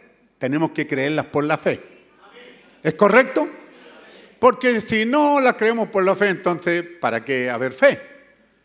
No, lo que creemos es por la fe. ¿Ah? Pero quiere tener usted algo tangible, como por ejemplo el mensaje y la señal. Una cosa, estoy hablando algo así natural. ¿A qué me aferro, pastor? De que tengo la señal que usted oyó el mensaje y lo ha creído. Y esa es la señal requerida por Dios. Entonces no diga que no tiene algo, es tan grande esto, era tan importante porque Dios tiene que sacar ganadores y eso es lo que Él quiere. Él no, quiere tener un montón de creyentes insípidos, sosos, que a la primera movida se caen, se descarrían, se van al mundo y se olvidan de Dios. No, Él quiere creyentes gananciosos, que estén ciertos de Dios. Será por eso que el número es poco en cuanto a los grupos, es grande en cuanto a la totalidad, porque vea usted desde los días de William Branham hasta ahora, ciertamente la visión que él vio al otro lado de la cortina del tiempo es una visión donde había millares de millares, pero está hablando desde la edad pentecostal hasta esta edad, me refiero a los creyentes que salieron en los días de William Branham hasta los que él está llamando, pero hablando de cada grupo, no son muchos. ¿Mm? Porque no todos resisten la prueba del tiempo. Algunos a, a poco de andar el tiempo ya se aburren, la tentación, muchos la universidad, el colegio, una vida gananciosa, una vida mundanal, lo que el diablo les ofrece, luego comienza, ese diablo comienza a opacar lo que Dios ha sembrado en nuestras vidas. Pero el pensamiento que tenemos en nuestra mente y nuestro corazón, lo que Dios le ha estado dando a usted en este tiempo, recuerde, es alimento espiritual para el rapto es alimento espiritual para irnos a ese reino eterno. Entonces, entonces, si nosotros decaemos es por falta de alimento. Yo me acuerdo del hermano Lebrón, él predicó eso, ve, una vida llena de, a ver, ¿qué diríamos? De, leucémico, de, de diabético y de anémico. Anémico, diabético, leucémico. ¿Ah? debilidad en la sangre. Y muchas veces esa debilidad, aún en el diabetes, cuando aquí en Chile la cantidad de diabéticos es grandota, ¿cierto? La ciencia lo atribuye a dos cosas, mala alimentación y malo ejercicio. Si el chileno come lo que tiene que comer y además de eso hace ejercicio, entonces no va a necesitar ni siquiera las pastillas, los remedios, la, ¿cómo se llama? Esta cosa. O alguno insulina. Ve, hay, diabéticos que la insulina, ah, qué alivio, ya no están tomando pastillas. Pero de repente la insulina tampoco es suficiente porque vive una vida desordenada. ¿Es correcto? ¿Y qué tiene que ver esto con eso? Es cristianismo. ¿Ah? Usted tiene que tomar ese cristianismo porque usted se nutre mal, no viene a los cultos, diríamos como buen pentecostal, los voluntarios eran un buen ejercicio. Dígame usted si no era saludable, hermano. Dos, tres veces a la semana ir a la plaza y de la plaza más o menos eran sus diez cuadras que había caminar gritando texto y cantando. Dígame que no era un buen ejercicio. Después llegar a la iglesia y danzar un poco. ¿Ah? El único problema es que cuando yo oía a los pentecostales decir que se quedaban al puro postre nomás porque eran predicadores, ¿ah? y yo me di cuenta que esos que llegaban tarde al culto, llegaban a eso, al postre, la parte rica del culto nomás, y de ahí se iban, pero oye, pero con postre no se vive. El postre, el postre produce mucha azúcar, el postre, el postre no ayuda a la sangre, la debilita. ¿Ah? Entonces hay muchos evangélicos que vienen a la iglesia solo a las cosas ricas. ¿ah? Pero el plato contundente de lenteja, poroto, galvanzo, ¿ah? No, eso, eso, eso como que no. Mayormente nuestras generaciones actuales, que casi ni conocen eso. Y por dos cosas, porque las mamás son flojas y no hacen buenos alimentos en casa, y otros que tampoco aprendieron.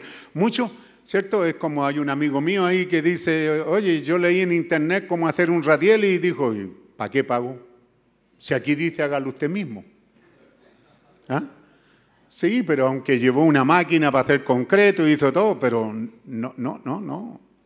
Solo leer eso nomás, tú no, no te hace hacer un... ¿Ah? Entonces, así, así hay algunas madres que hágalo usted mismo. ¿Ah? Que a veces dicen, hermano, un plato de porotos con rienda, pero no tiene nada ni de porotos ni de rienda. Porque para empezar, las ollas antiguas eran de fierro y eran cocidos a leña. Así que el poroto se cocía lento y después cuando ya la dueña de casa probaba y estaba a punto, sacaba la olla y seguía hirviendo. ¿Ah? Seguía hirviendo porque era, la olla era de fierro, de fierro, fierro. Entonces ahora no, pues sacan la olla y deja de hervir. Inventaron un diccionario más bueno, al dente. Porotos crudos, ¿ah? lentejas crudas, garbanzos crudas, eh, arvejas crudas, habas crudas.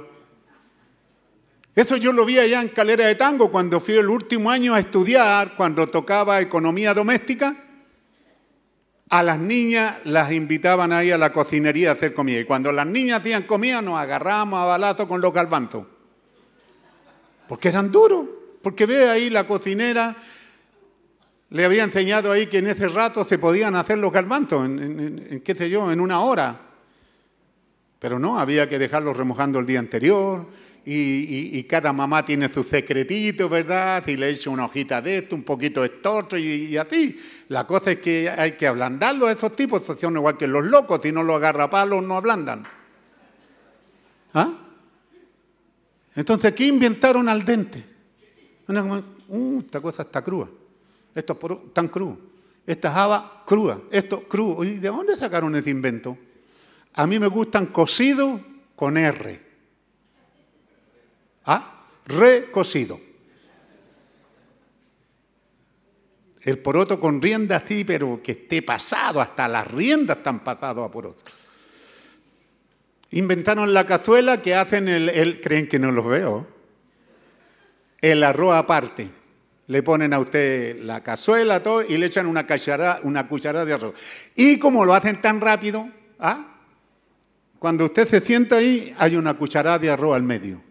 No tiene ni gusto a cazuela. Yo no comí eso. Yo comí donde mi mamita hacía todo, lo armaba. Y todo estaba igual de sabroso. No el arroz es un aparecido en la cazuela. ¿Ah? Yo no sé quién lo inventó ese arroz. Ya, pero ahora último es todo igual, ¿verdad? La papa viene de allá, el otro viene de allá, y el otro viene de allá, y luego lo juntan en el plato y tiene gusto a nada. Así que Ni invitemos al pastor a comer. Mejor, y aparte que ya no es como antes, que sí comía. Ahora casi no como. ¿Ah?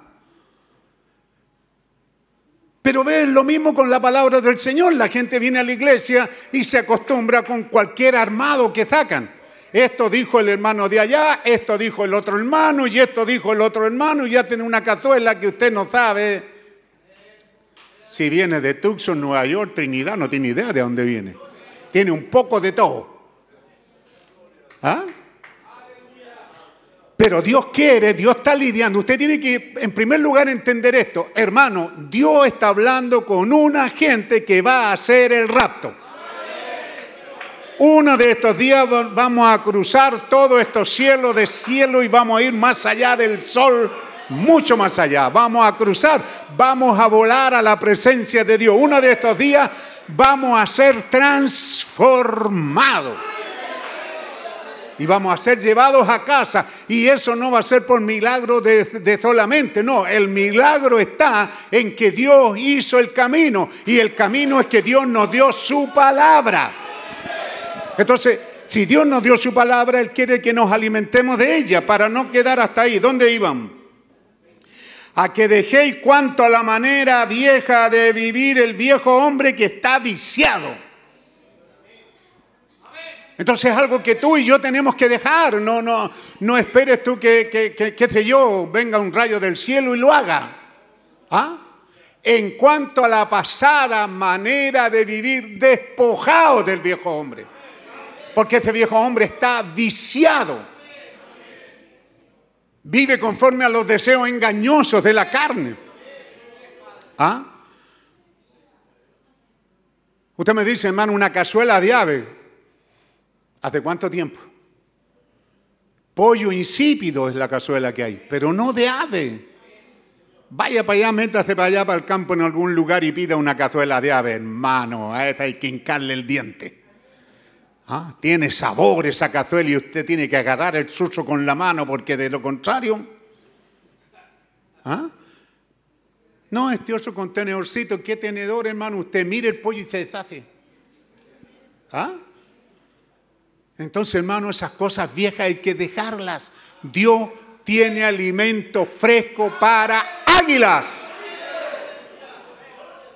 Tiene que entender usted, yo aquí voy a la casa del Señor a muchas cosas, a tener compañerismo, a meditar, a orar, a adorar a Dios, a servir a Dios.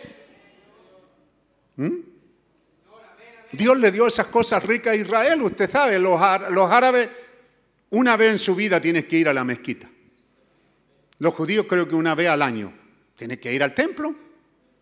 Y es ahí cuando tienen que llevar su aporte, su primicia, todo lo que Dios les ha provisto. Tiene que ser algo que ellos van a hacerlo en amor. Por eso que cuando llega Jesús, ¿verdad? Y dice, ya no llevaban un cheque, tarjeta de crédito. Y ellos habían ofrecido, Señor, si pasa tal cosa, te ofreceré un cordero.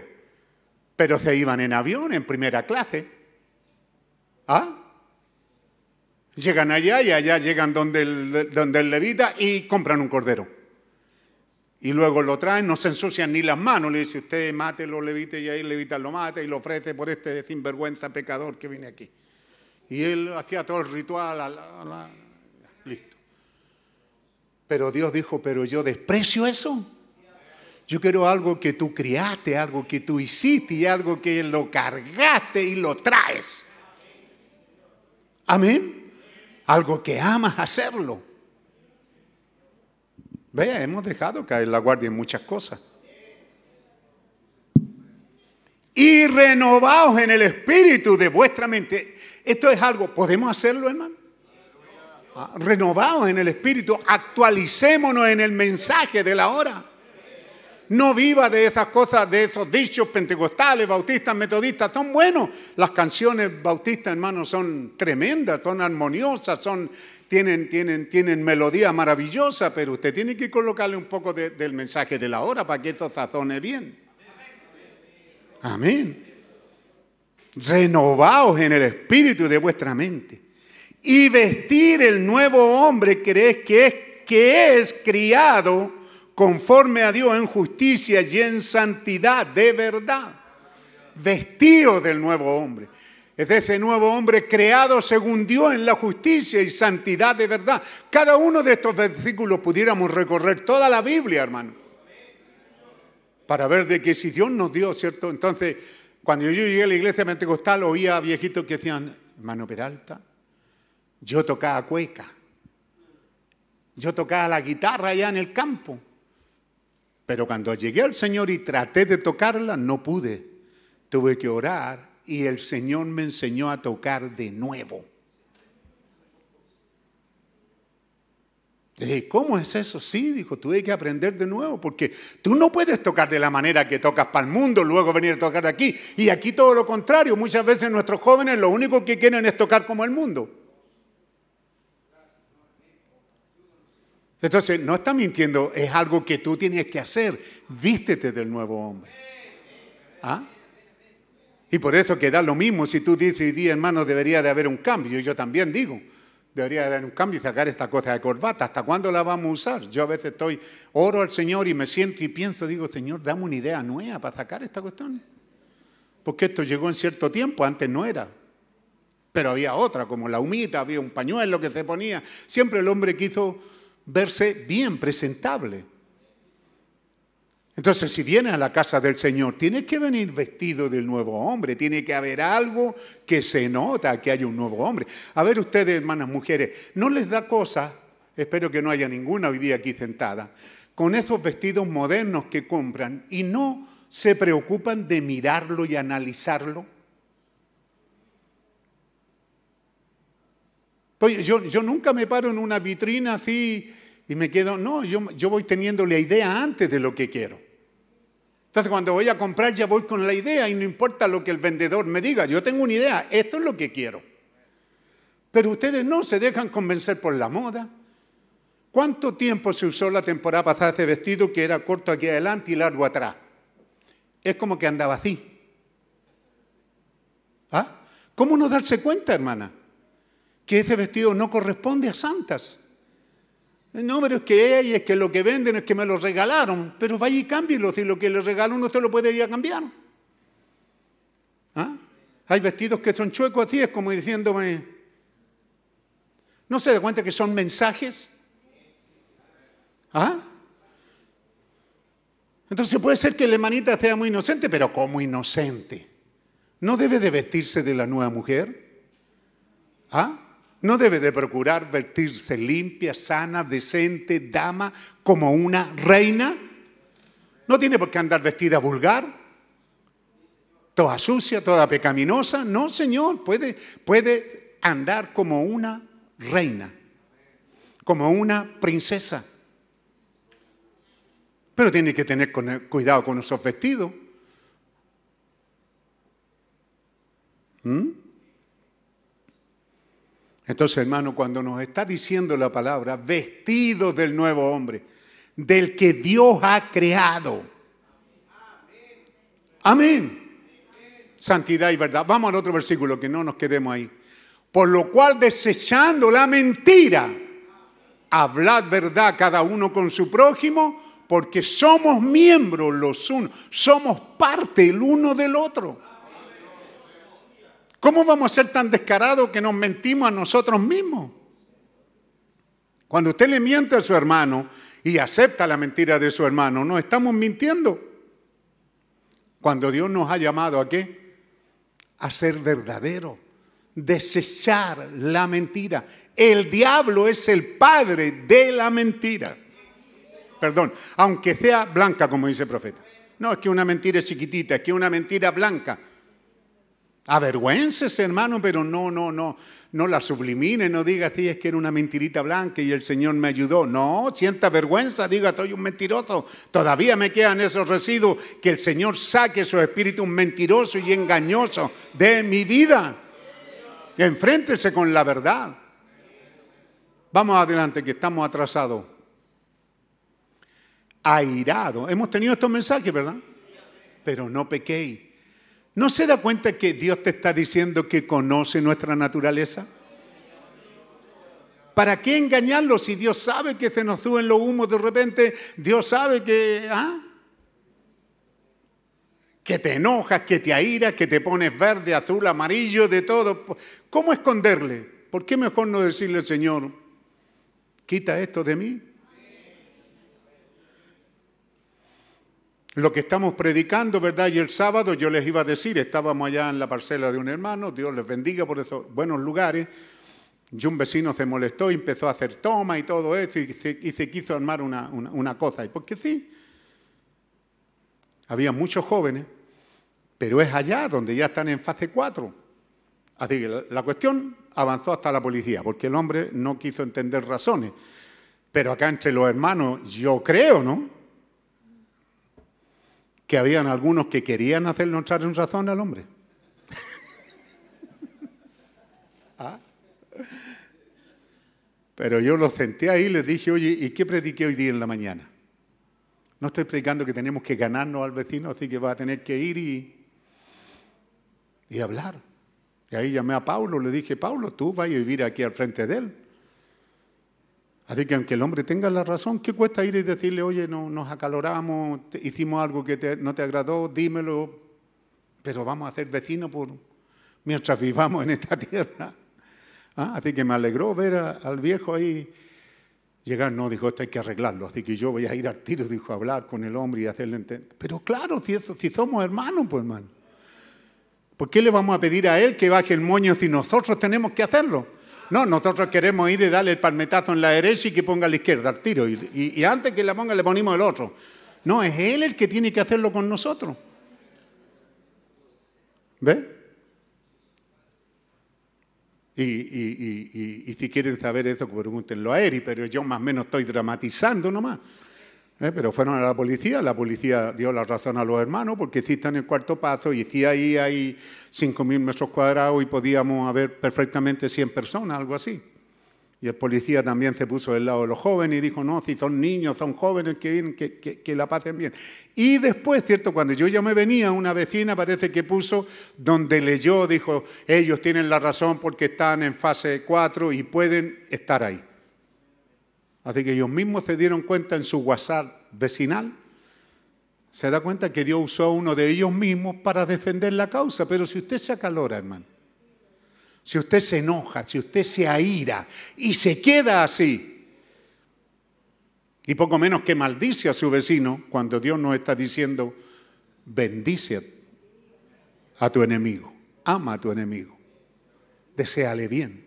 ¿Son esos los mensajes? Ahora, ¿Dios nos ha dado alimento para eso? Sí, Señor, Él nos ha dado alimento para eso. ¿Ve? Alimento que nos están estimulando, que es lo que tenemos, que es lo que creemos. ¿Dónde estamos, hermano?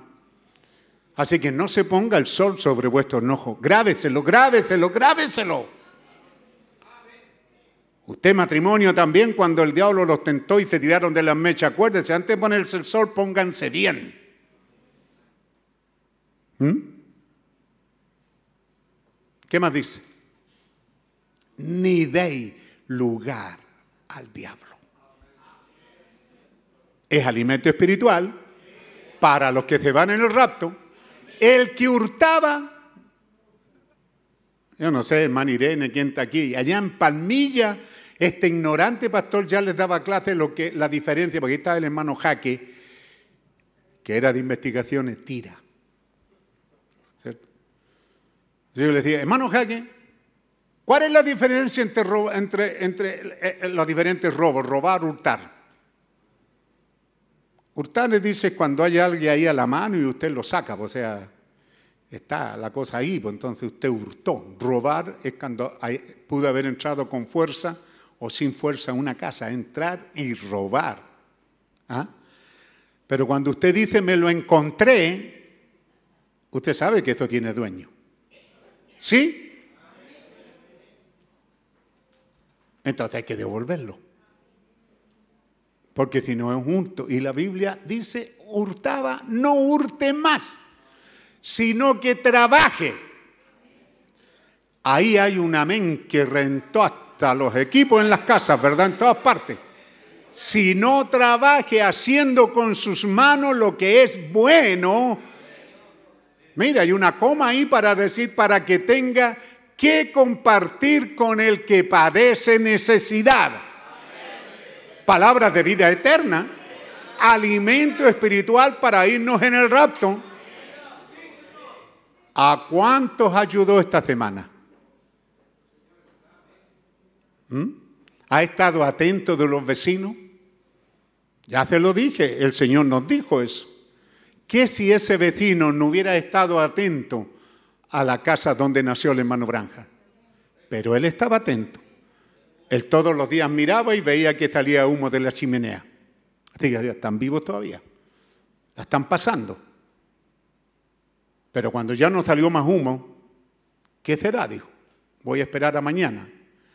Y fue. Y ahí había una mujer muriendo con su bebé de frío y de hambre. ¿Qué fue lo primero que hizo? Ir a la policía, llamar a otros que ayuden. No, él fue a buscar leña y trajo calor al hogar. Y de ahí fue a buscar comida. ¿Está usted pendiente de sus vecinos? ¿Ah? No se va a poner ahí, hermano, a hacer políticamente una olla común donde los vecinos tienen comida de sobra, hermano. ¿Ah? Esa fue política nomás, que querían ah, socavar el gobierno cuando mucha gente hizo, hizo ollas comunes y les sobraba la comida si nadie iba a ir a comer. No había muertos de hambre en Chile. Necesidades sí, pero entonces una necesidad como por ejemplo pagar la luz, el agua, entonces usted tiene que entender que las cosas cambian. ¿Cuántos de ustedes traen el kilo de un arroz que ni ustedes se comen? Aquí y allá en la audiencia, allá en, sus casas. ¿Ah? Porque hay diferente arroz, ¿no? Claro. Entonces es un arroz malo que no sé a dónde se lo consiguieron y ya lo saben para darlo. Dígame usted, ¿qué de bueno tiene eso? Muchas veces usted lo lleva a una casa donde dice, gracias hermano, Dios le bendiga. ¿Qué va a hacer el hermano? Y luego lo guarda ahí y se lo da a otro porque no tenemos ni pollo a veces en la iglesia para dar el arroz. ¿Cuántas veces han traído ropa, hermano, a percancar así pegada, donde lleva meses, días, semanas, años y amontonar esta ropa y la traen para que alguien la use? ¿Por qué no la usa usted así como está, hermano? ¿Mm? ¿Por qué no fuimos para allá? Para que tenga que compartir. O sea, no solamente es tu deber trabajar para ti, es tu deber sagrado en la palabra de Dios de tener para el que tiene necesidad. Y los pobres siempre estarán con vosotros. ¿Hace cuánto tiempo que no vamos? Así que yo le digo, hermanos diáconos, en vez de darle ese kilo a la gente aquí, vayan a darlo donde hay más pobres, pero yo creo que ni ellos van a recibir a veces esa cosa que usted trae, hermano. Usted dice que a caballo regalado no se le tiene que ver la dentadura, sí, pero es que eso depende. de aquel que necesita el caballo. Pero cuando no lo necesita, sí le ve los dientes. ¿Para qué sirve este caballo? No, sirve ni para comerlo, ni para echar, que dice. Hermano, Dios nos está invitando a un cristianismo. No se olvide que su vida es la única Biblia que está leyendo el mundo. Ya no leen la Biblia. El libro más leído en la historia del mundo ya está siendo alcanzado por otros libros. El crecimiento evangélico en Chile, que hasta ahí por los ochenta y tanto iba en picada hacia arriba, ahora va hacia abajo. La Iglesia Católica, que este país era católico, ya no lo es. Todo se corrompió. ¿Qué es lo que es corrupción? Un cuerpo agusanado. Y un cuerpo agusanado es porque está muerto. Usted dice corrupción es un error, es un pecado. No, hermano, corrupción. Corrupción en la política. Corrupción. Usted vea, hermano, ese señor militar cómo vivía como un rey con los dineros de todos los chilenos. Cómo vivían los militares, la policía, todo corrupto. Pero ellos nomás, no. Lo, para que ellos sean corruptos tienen que ser los, los, políticos. ¿Quiénes son los que no quieren ni cambiar nada en carabineros? Los políticos de allá, de allá arriba. Porque la policía son su guardia pretoriana de ellos. Pero usted dice, pero pastor, ¿usted en contra de ellos? No, es para decirle que la política, el alcalde, todo está corrupto. La iglesia católica, que era lo que mantenía esto más o menos, la iglesia evangélica, toda corrupta, podrida hasta los huesos. Estos días ya fue el colmo, que lo iba a leer ayer y no lo, no lo, no lo cité, hermano. Así que para los que vieron el viernes, ¿cierto? Los, los, como decimos en Chile, los güeyes. ¿Ah? ¿Y cómo se dice? Boy Scout, Scout, Scout, Scout, Boy. Bueno, allá en mi tierra mis viejos le decían los güeyes. No tenía idea de lo que era, pero uno sabía que era un grupo de, de, de, de jóvenes, ¿verdad? Que, que salen al campo, que fueron... Es una de las instituciones fuertes de los Estados Unidos, inglesa parece, algo así. Una institución fuerte.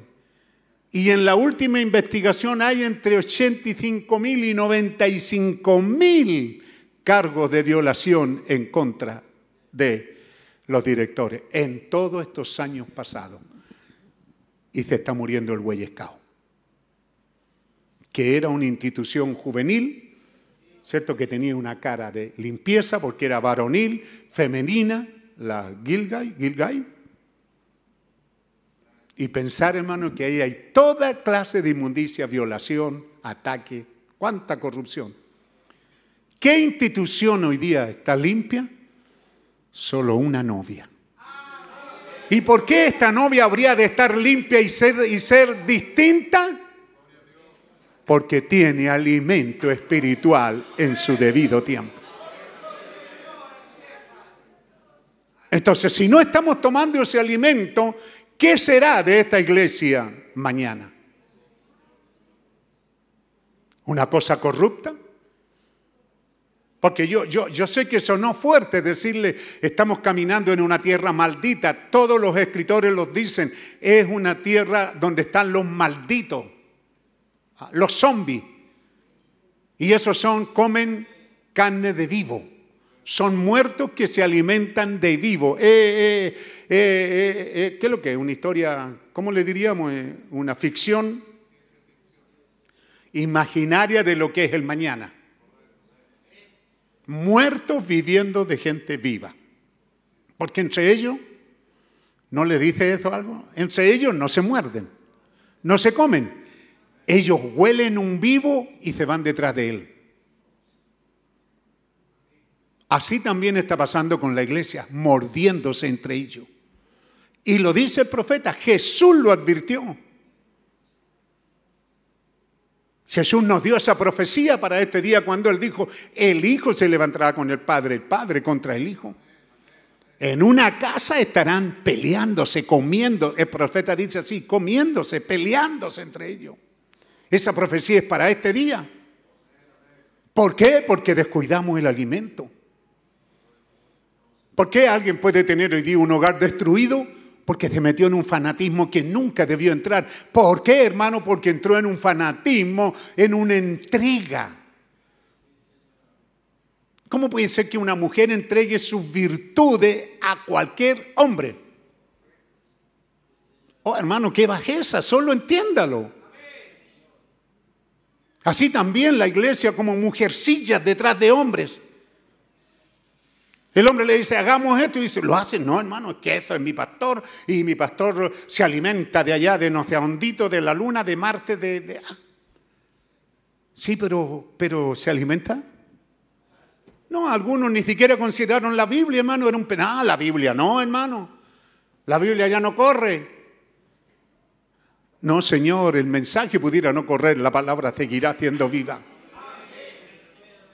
Así que el mensaje está correcto entre tanto que está en la Biblia. Y su pastor es la autoridad moral y ética que puede guiar su vida entre tanto él está sujeto a la palabra.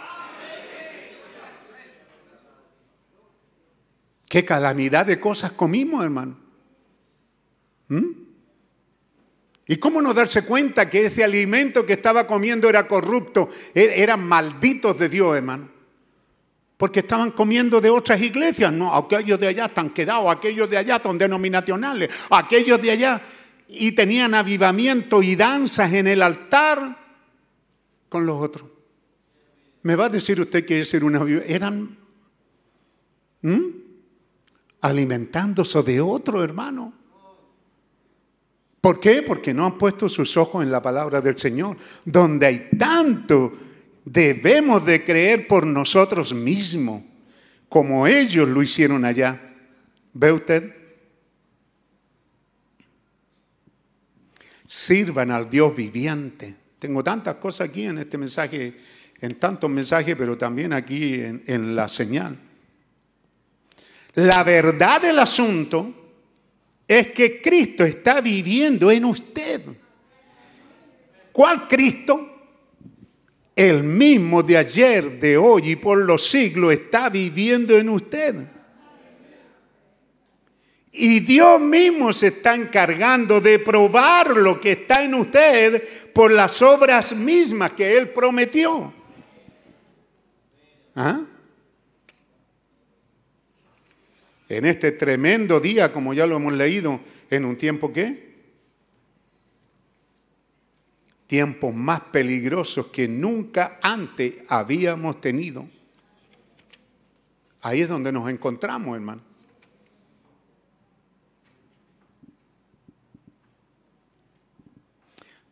Oh Señor Dios, permítenos abrir nuestros corazones y recibir el mensaje que Jesús está vivo en esta hora, aquí mismo, parado entre nosotros. El mismo de ayer, de hoy y por los siglos, hermano, abra su corazón, abran sus hogares, permitan que el mensajero, bendito Espíritu Santo, pueda venir y identificarlo. De esa manera la iglesia debería de estar actuando hoy, metiendo a todos los que creen bajo esa bendita señal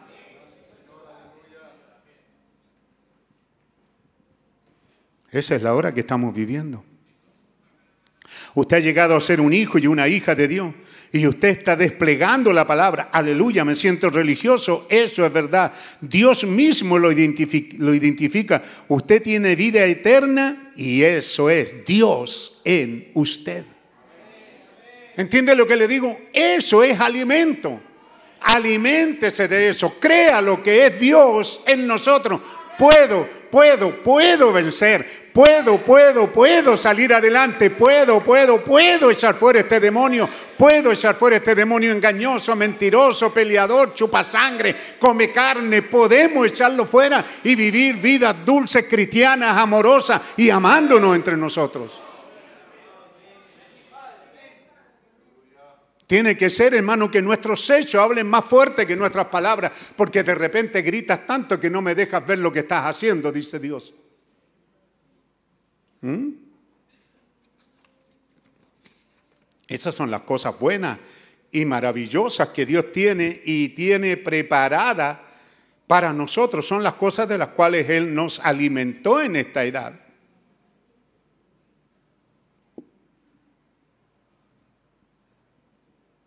No debemos de ser convertidos a cristianismo por medio de un gobierno, sino que debemos hacerlo a través de la revelación. El Cristo en usted. Amén. El Cristo en usted. Cómo Dios estuvo en Cristo, cómo Dios estuvo en Cristo, Cristo en usted. Cuando lo que Dios hizo en Cristo, Cristo hace en usted. Las señales que Él hizo en Cristo, Cristo las hace igual en usted. Jesús dijo en aquel día, en aquel día, en aquel día, es este día. ¿Ah? En aquel día, cuando esta revelación sea conocida, y eso es en este día, entonces vosotros conoceréis que yo estoy en el Padre, el Padre en mí, y yo en vosotros y vosotros en mí. ¿Cuándo? Cuando la revelación sea hecha manifiesta. Hermano, está hablando de, haciendo el énfasis de que está hablando de este día. Como el Padre me envió, así también yo os envío. Todos estos mensajes los he estado predicando, dijo Jesús, ¿verdad que sí? Él fue la palabra y el mismo Jesús que lo envía a usted va con usted, en usted, para vindicarse el mismo. Así como el Padre me envió, y así como yo vivo por medio del Padre, así también yo os envío y vosotros viviréis por mí. Jesús el que lo envía a usted, Jesús el que lo recogió, Jesús el que lo llamó, Jesús el que lo envía a usted es el que va por dentro un poco y el mundo no me verá más, pero vosotros me veréis porque yo, pronombre personal, la persona, yo, la persona de Jesús, estaré con vosotros y aún en vosotros hasta el fin del mundo. Y las obras que yo hago, vosotros también las haréis. ¿Ve? Vuelvan a la palabra.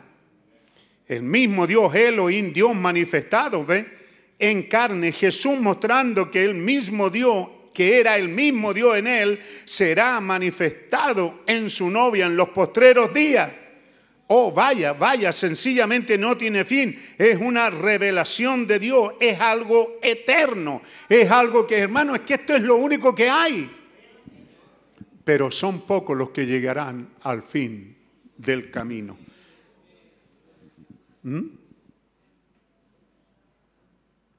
Es que es cosa de mirar, hermano que en estos 40 años hay mucha gente que ha ido quedando porque no se nutrió lo suficiente, no se alimentó de la palabra. Yo les conté a ustedes que fui invitado una vez a Bolivia, habían como 20 pastores, y cada uno tenía un folleto de, la doctrina que él creía. Que la piedra angular, que el retorno, que este, que lo otro. Cada uno. Yo le dije, ¿ustedes son dedicados a tiempo completo a la obra o trabajan? No, la mayoría trabajaban, tenían grupitos pequeños. Estaban autoproclamándose pastores. ¿Cuánto tiempo le dan a la lectura del mensaje de la Biblia primero? ¿Y cuánto tiempo le dan a la lectura del mensaje? Porque yo no tengo tiempo para leer lo que ustedes están leyéndole. Ustedes están leyendo lo que otro cree de la Biblia y del mensaje. En cuanto a mí le dije, yo no tengo ninguno de esos folletos que ustedes tienen. ¿Cómo puede ser que ustedes tengan tiempo para leer doctrinas que se han levantado y no leer el mensaje que Dios nos ha dado? Y entonces usted puede ver cómo la iglesia se atomizó y se destruyó. Porque cada uno salía. Pero yo le digo, hermano, usted puede decir, oye, pero qué, tremendamente engañoso este sinvergüenza que se pone en el púlpito y comienza una doctrina extraña. Pero no, no son sinvergüenza también los que están sentados en la banca, que le siguen y le creen. Muchas veces había un pastor tan ignorante o más que yo en el púlpito, leyéndoles el mensaje. Pero no ellos, no, no, pero es que hay otra cosa más profunda y cosa más profunda. Y el ministerio quíntuple, y ahí lo, agarraban al pastor por el cuello. ¿Y usted es del ministerio quíntuple? ¿Y qué ministerio de ministerio quíntuple usted? ¿Eh? Porque yo tengo uno de que viene de no sé a dónde, ese sí es del ministerio quíntuple. Pero con el tiempo lo único que hicieron fue hacer pedazos de iglesia, hermano. Así que tome en cuenta lo que Dios le está diciendo. Aliméntese de la palabra. aliméntese de lo que Dios ha dicho que nos alimentemos. Aleluya. Eso es lo que... Ahora, yo sé que uno, lo hace difícil y uno lo hace, lo trata de hacer, ¿cómo diríamos? Eso, pues hermano, humano. Pero es lo que Dios dijo, hermano. Hay una escritura por ahí que hace tiempo que me da vuelta. No sé si es 3.15 de Jeremías o, o 15.3, ya estoy disléxico. ¿Ah? Pero yo les daré pastores según mi corazón. A ver, busque esa cita, hermano. Y entonces, primero, ve usted cuando queremos hacer algo, no, hermano, pero el ministerio quíntuple, el pastor es casi ni aparece, pues, hermano. O sea, si usted tiene un apóstol del ministerio quíntuple, ese sí, porque es grande.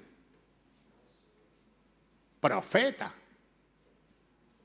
¿Mm? Evangelista.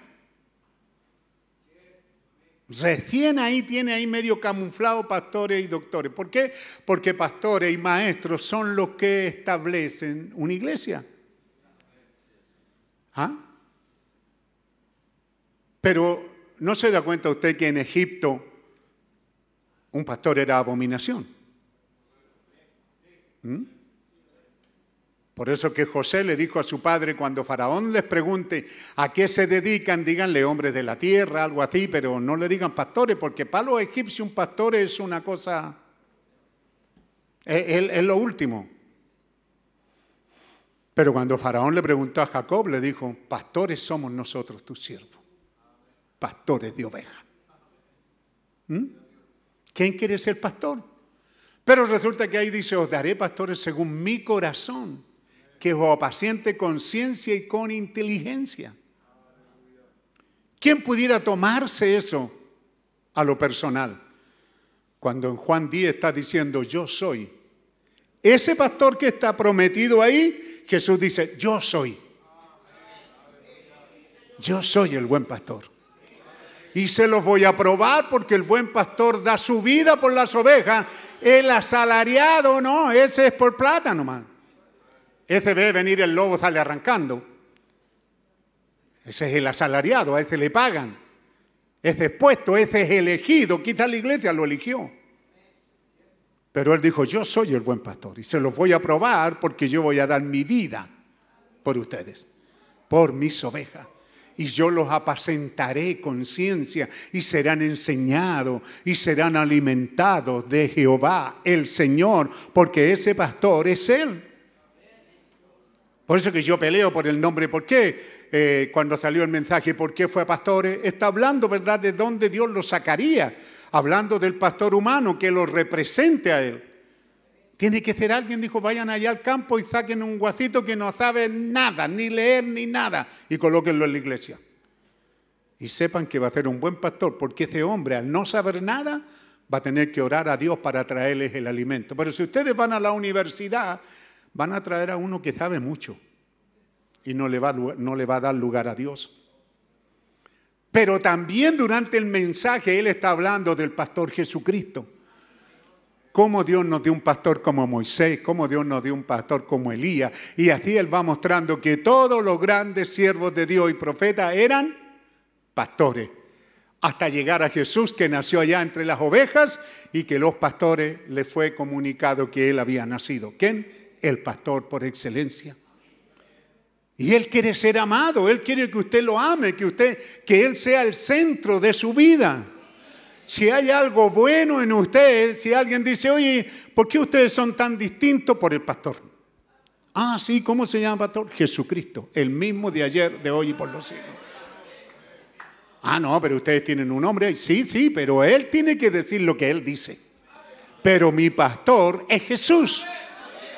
Él es el que me guía, Él es el que me está enseñando y además de eso, Dios prometió que ese pastor estaría dentro de mí. ¿Por qué rechazarlo, hermano?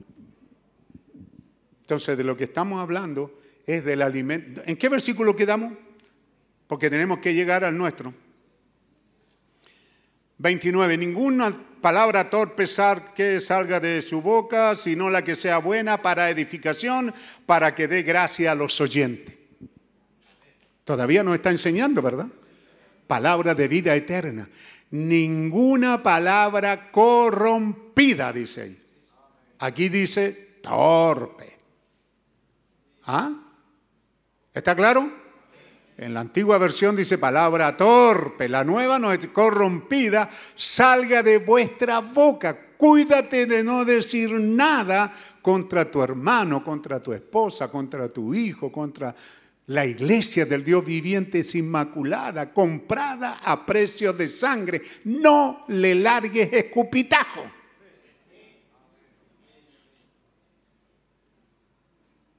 No te olvides que a Jesús lo escupieron en la cara. Y lo mismo hacen estos espíritus con la novia de Jesucristo, escupiéndola en la cara. Tú no lo hagas. No digas palabras corrompidas. Porque estás enojado, porque algo te enojó, el pastor te enojó. No digas nada contra la novia, porque es comprada por la sangre de Jesucristo. Es santa porque Él es santo. Esa novia es santa porque Él está en medio del pueblo y eso nos hace santos, no nuestras vidas. Aleluya. Así que cuídate de tu boca. Por eso Santiago dice, mira estos tremendos buques, pero ¿qué es lo que guía este buque? El timón. ¿Qué es lo que guía tu vida? Tu lengua. Por eso calla tu boca. ¿Y cómo dice por ahí una versión? Cuando vengas a la presencia de Dios, ven más silente que hablando, para que no ofrezca el sacrificio de los necios, para que no prometas algo que tú no vas a cumplir. Porque Dios está presente y Él va a oír tu palabra corrompida y te la va a cobrar. ¿Está hablando de qué está hablando, hermano? No de una carga pesada, está hablando de cristianismo. Está hablando de amémonos de corazón. El viernes decía yo, ¿verdad? Que alguien por ahí saca la cuenta, yo no les he contado, pero que la granada tiene los mismos granitos de los mandamientos, 600 y tantos mandamientos. Pero tú puedes ver que ahí están todos rojos, ensangrentados. Y tú puedes ver que están en celdas, que están apretaditos, juntitos. Entonces alguien puede sacar una predicación de la granada, una predicación perfecta. Ahí están, en cada celda está por un pequeño velo. Pero están unidos, están pegados. Lo único que los separa es un velo entre esta iglesia y aquella. Pues te imaginas de aquí que esté pateando el grano, vaya, sale, aléjate, aléjate. No. Así también Dios nos dio mandamento para nuestro bien vivir, porque Él nos ama. Pero todos esos mandamientos están resumidos en una granada. Y Jesús les dijo, ¿cuál es el mayor y más grande mandamiento? Amar al Señor, tu Dios, de todo tu mente, corazón, alma, fuerza. Ese es el mandamiento. Y el que va unido a ello y a tu prójimo como a ti mismo. En esta edad en que hoy día, hace unos años atrás, el evangélico era medio apreciado, era medio respetado. Fue algo que nuestros padres se lo ganaron. Pero hoy día el evangélico es mal hablado, es sucio, es borracho, es pecador. No, yo conozco un evangelio, yo conozco un evangelio. Sí, pero Dios nos cambió un nombre de evangélico a cristiano. Y cristiano es vivir la vida que Cristo vivió aquí en la Biblia. ¿Cuál es lo difícil? Si la vida que Cristo vivió aquí fue una vida de amor, una vida de gracia, de bendición. Y en fe perfecta dice, fe y amor son primos. Si cuando éramos nada Él nos recogió, ¿no te hace eso amarlo? Lo que Él hizo en nuestras vidas es para que lo amemos. Y lo hizo tan grande que seamos capaces de amar a otros también y extenderle la mano. Decíamos el viernes y vamos terminando, ¿qué de, su gente?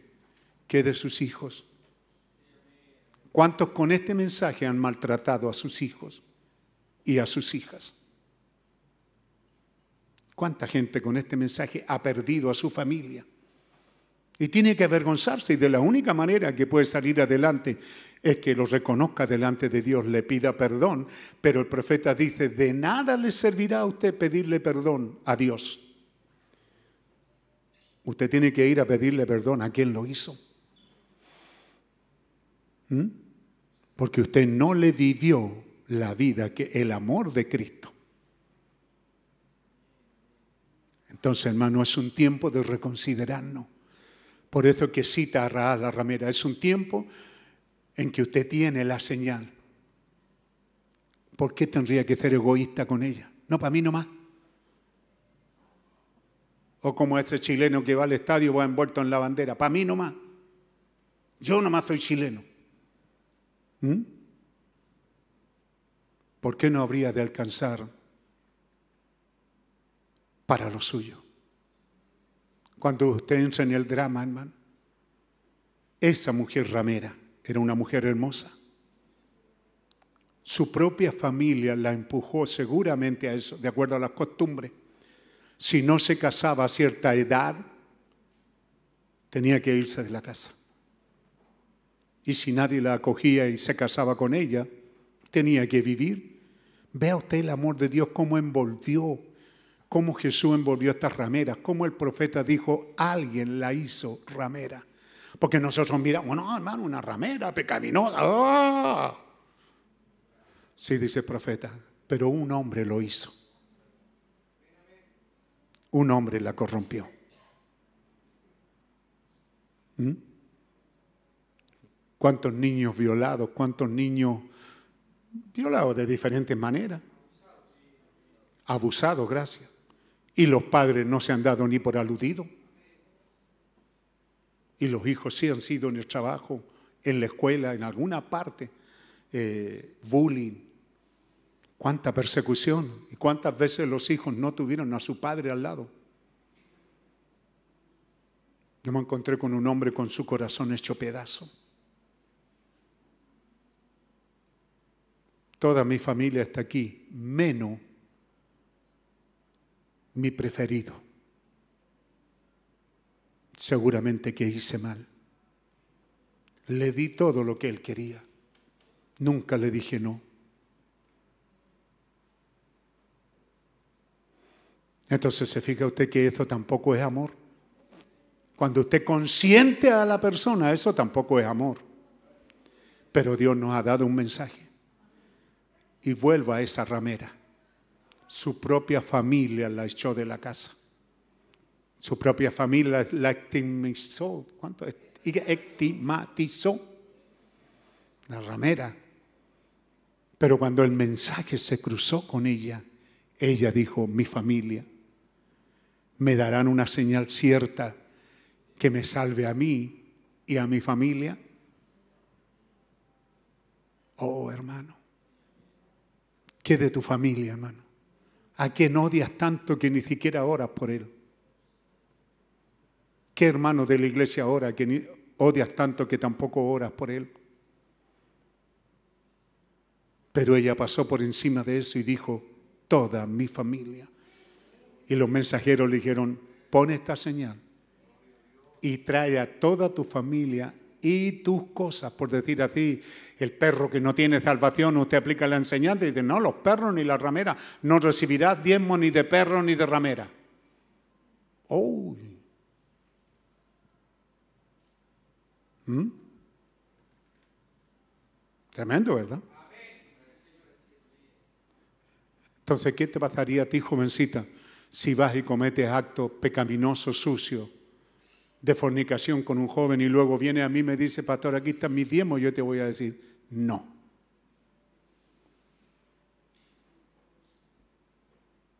Estos diezmos no se traen al Señor. Adúlteros, fornicarios, manos lavadoras de, de sangre, brujo, y así, perro. ¿Ah? El hermano que venía de Canadá, porque él, trabajaba adiestrando perros. Entonces me dijo, ¿qué dice usted, pastor? Porque la Biblia dice que la ganancia de los perros no se pagan los diezmos. Él me estaba diciendo a mí que se iba a reunir aquí, pero que no iba a pagar diezmos. Yo le dije, bueno, si dice la Biblia me parece correcto, pero yo que tú cambiarías de profesión, le dije. ¿Ah? Porque no te puedes sentir satisfecho así. Oh, hermano, usted debería de analizar estas cosas. Cómo esta ramera trajo todo. No solo seres vivos, sino toda tu casa, tus muebles, todo lo que tú quieras salvar, tráelo y mételo aquí bajo la señal. Y ese es el espíritu que está en la novia en esta hora. Eso es lo que Dios está alimentando en esta hora. El alimento es para eso, para que salves a todo. Mete en tu casa. ¿Tienes tus cultos familiares? Dile, Señor, meto bajo la señal. Ha sido buena para mí. Por la fe, Señor, meto bajo esta señal a mis vecinos, a mi familia, aquellos que me odian y me desprecian, pero son míos, son mi familia. Aquellos que me han hecho daño, pero Señor, lo estoy metiendo bajo la señal. Tráelo, Señor. Es efectiva, hermano. Ahí está la, hermana Ibáñez, como ella contaba, ve también nuestra hermanita cuando, cuando murió el esposo. Y yo supe ahí, murió el eh, esposo y padre. Yo le dije, hermano Cornejo, ¿cierto? Están ahí cerca, le dije, extiendan la mano hacia el recién había muerto. Yo estaba en la línea telefónica. Así fue, ¿no? Extiendan la mano sobre el, el, el cuerpo. Vamos a hacer una oración. Y le dijimos, Señor, recibe a nuestro hermano. Yo soy un siervo tuyo. Y él fue parte de esta iglesia ya en el principio. Él te creyó y te amó. Quizás no pudo seguir, pero Señor, recíbelo. En el nombre de Jesucristo. Esta es la última oración que hacemos por nuestro hermano. ¿Y trajo paz eso, hermano? A toda la familia, porque ¿y ahora qué hacemos? ¿Qué hacemos? ¿Qué hacemos? Porque el diablo está diciendo, se va al infierno, murió perdido. Pero si tú sabes lo que has recibido. Por eso les dije en días pasados, no blasfemes contra esto. Es posible que te caiga, párate, pero nunca. Es posible que esta iglesia, no te guste esta iglesia, vete a otra, pero nunca hables mal de ella. No te gusta el pastor, búscate otro, pero nunca hables más de él. Mantente salvo, mantén fuerte esto en tu corazón. Esto es vida más allá de la muerte. Todavía esto te seguirá. El Dios que creemos es un Dios vivo, hermano. ¿Ve? Porque hay cosas que uno sabe. El profeta dice, muchas veces él dice, el que ha partido no es un paganismo, hermano. Yo soy un siervo de Dios y sé lo que hago. Dice, cuando una persona ha partido, pues, generalmente no va directo a casa. A veces se queda dando vuelta, se queda visitando la familia. Entonces, usando de eso, cierto Señor, como tu siervo, Él no ha llegado a su destino eterno. Pero yo te pido que tú lo lleves a su destino eterno. Que ángeles lo recojan donde Él está por ahí quizás. Es ese tiempo. No es que Él se queda vagando ahí por siempre. No, en ese tiempo en que parte. Hay un tiempo en que Él no cree usted que partió y se fue. O sea, partió y llegó allá, sea cual sea su destino. No, muchas veces no. Hay algún tiempo en que Él se queda, mayormente cuando hay cosas que no arregló. Entonces tú puedes pedirle a Dios todavía porque Él está viajando. No te olvides que el papá del hermano Branham murió en converso, pero un pastor fue a orar por él y eso cambió, hizo la diferencia hace la diferencia de quién te lleve y a dónde te lleve. Entonces, hermanos, lo que, lo que tienes en tu vida es tan grande, es tan poderoso, es tan potente. ámalo en tu corazón, guárdalo, atesóralo en tu corazón. Y ora a Dios, para eso son los altares. Si no tienes perdón para, si no tienes para soportar a tu vecino, comienza a decirle, Señor, ayúdame. Ayúdame a querer a este hombre, a amarlo. No lo amo, me ha hecho daño. ¿Qué? Parece que hay una parte por ahí, ¿verdad?, donde David dice, los odio con perfecto odio estos enemigos que se han levantado como perros rabiosos, los odio con odio perfecto. Pero eso es cuando estaba la ley. El que la hace la paga. Pero luego vino Jesús y te dijo, ámalo. Señor, este hombre yo no lo he podido amar pero no pudieras vindicarte a ti mismo, probar de que estás en mi corazón y hacerme que lo ame, Señor, que ame a mi vecino, que ame a mi compañero de trabajo, este blasfemo, este corrupto que está a mi lado. Ayúdame a amarlo, Señor. Que Él sienta que lo amo y que eso haga posible. Hermano, es vida eterna. Lo que, está alrededor suyo, lo que estamos produciendo es vida eterna es cielo, es eternidad. No es broma cuando él dijo hay un infierno de, donde deberíamos de escapar. Hay un infierno que evitar, pero hay un cielo que alcanzar. ¿Cuánta gente te ha hecho daño, pero no le hicieron más a nuestro Señor en la cruz? ¿No le escupieron a Él? ¿Cuántos escupitajos te han llegado y a Él no le llegaron más? ¿Cuántas heridas tiene y a él no le llegaron más? Pablo se jactó, se glorió en Dios y dijo, doy gracias a Dios que parte del castigo, de los azotes que, que, no, le, no le llegaron a él, me han llegado a mí, dijo él. 40 azotes, menos uno. Le llegaron a Pablo y dijo, esto estaban destinados para ese cuerpo sacrosanto, pero cayeron sobre mí. Si con el árbol verde lo hicieron con vosotros, ¿qué no se hará? Hermano, el alimento que tú estás recibiendo es alimento para vida eterna. E, es el mensaje diciéndote lo que Dios ha hecho por ti. Es el mensaje diciéndote que Él te escogió, que Él te recogió, que Él te llamó, que Él hizo una obra en ti y que de Él depende, no te va a perder. Que Él no se avergüenza de ti. Aún tus malos pasos, Él no se avergüenza. Él te ama y se para de tu lado. Que nada te saque de esto los días que vienen. Este día es peligroso. Mañana va a ser más peligroso. Más duda, más apatía, más corrupción, más pecado. Pero Dios quiere que tú permanezcas amando a Dios de todo corazón. Puesto de pie, démosle las gracias al Señor.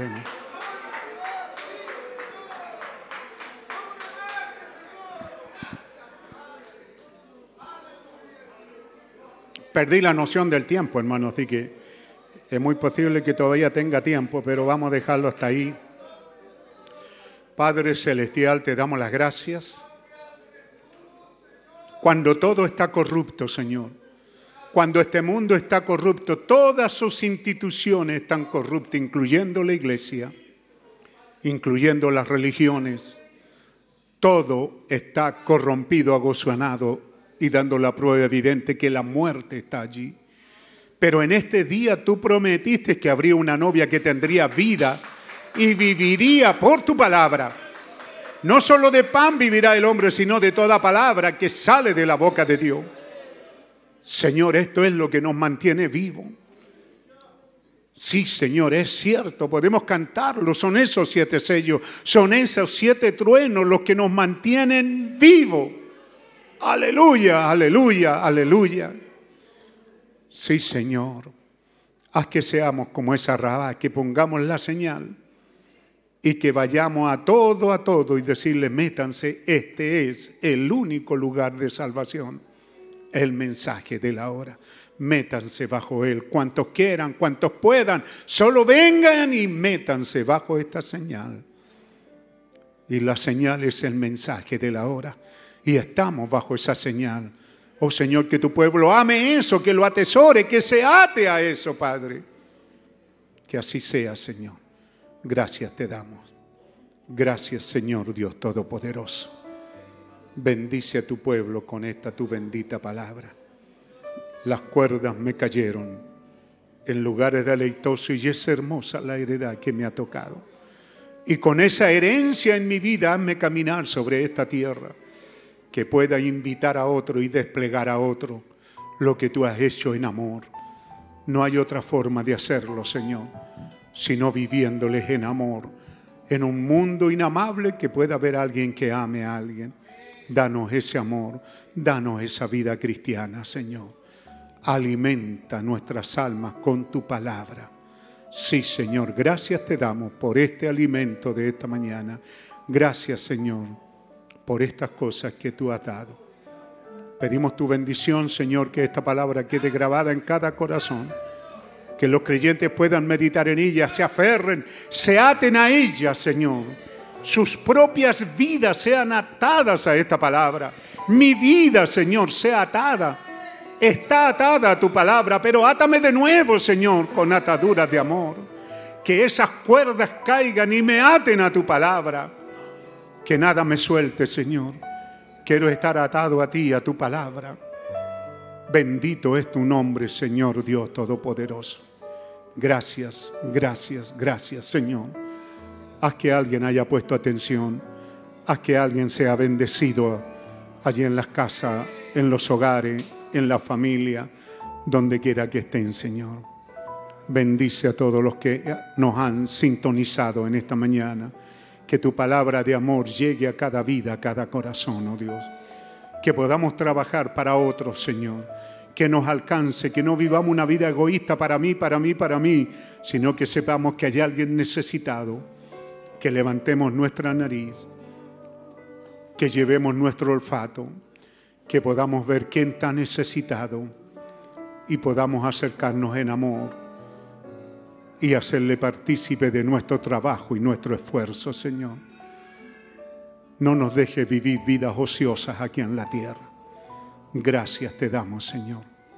Bendito Dios Todopoderoso. Bendito Señor amado. Bendito eres, Señor Dios Todopoderoso. Santo, santo, santo es tu nombre, Señor Dios Todopoderoso. Santo, santo, santo eres, Señor Dios Todopoderoso. Gracias, Señor. Bendice nuestros bebés.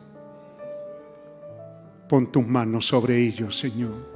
Si hay algún enfermo, sea sanado, Señor. Proclamamos sanidad divina sobre nuestros bebés, sobre nuestros niños sobre nuestros niños y niñas, adolescentes, jovencitos, matrimonios, familias. Extendemos nuestras manos y proclamamos tus bendiciones sobre ellos, Señor. Caminen como los benditos del Dios viviente sobre la tierra, con la seguridad de que hay sanidad, hay bálsamo de Galaad en medio de tu pueblo. Cura las heridas, sana a los enfermos. Y Padre, a nosotros los viejos, derrama de tu bálsamo, Señor todos nosotros los que te hemos servido toda una jornada, derrama sobre nuestras vidas tu bálsamo, llévate todo achaque, Señor, toda amenaza de dolor, de enfermedad. Llévate todo dolor, cura nuestros huesos heridos, Señor, nuestros tendones tiesos, Señor. Llévate nuestros calambres, llévate nuestros dolores, haz fuerte nuestra sangre. Llévate estas diabetes, estas leucemias humanas y espirituales de nuestras vidas, Señor conforme a tu palabra, proclamamos tu sanidad. Danos fuerza, danos gracias. Si tú quieres que estemos aquí hasta esa hora que nos vamos, llévate nuestros achaques, Señor, de los viejos, Señor, nuestra ceguera, nuestras debilidades, nuestras dolencias, nuestras cojeras. Llévatelas, Señor. Y haznos vivir una vida robusta y cristiana en este día, Padre que los ojos que nos vean puedan ver cristianos que están disfrutando de tus beneficios, de tu sanidad, de tu restauración, de tu gracia, de tu gloria, de tu amor. Derrama sobre los ancianos, Señor y anciana. Sí, fuerza nueva, Señor. Llévate todo dolor, toda dolencia, todo mal, toda cojera, todo achaque. Sí, Señor. Que así sea, Padre Santo. Oramos por todos, Señor, por los descarriados que regresen al redil antes que sea demasiado tarde, por los que te han ido lejos, Señor, por los que están al alcance de la misericordia todavía. Oramos por ellos, Señor, donde quiera que estén. Padre bondadoso, Oramos por tu pueblo, Señor, por las congregaciones, por estos altares familiares. Que tú les bendigas, Señor, la audiencia aquí presente. Y veo que en los comedores también hubo audiencia. Bendito sea tu nombre por ese deseo ardiente de reencontrarnos. Gracias te damos, Señor. Te amamos, te adoramos, te bendecimos, te damos honor y te damos gloria, adoración y alabanza. Gracias, gracias. Quisiéramos ver lo de los comedores, hermano. Gracias, gracias, gracias. Cantamos al Señor. Ahí están los de los comedores. Hay un grupo también de hermanos allá. Cantamos al Señor un cántico, hermano. Dios les bendiga.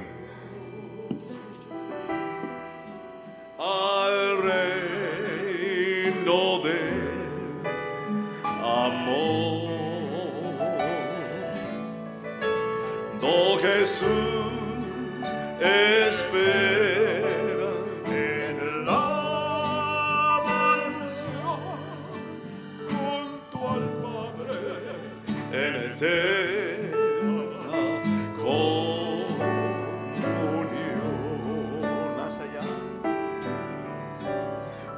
más allá del azul inmensidad.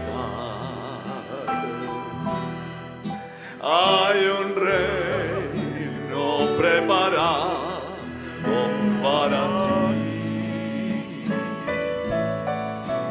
Las estrellas en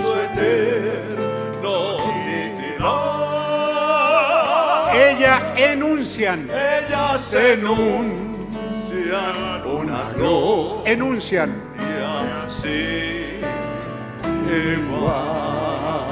Más allá, más allá del azul inmensidad.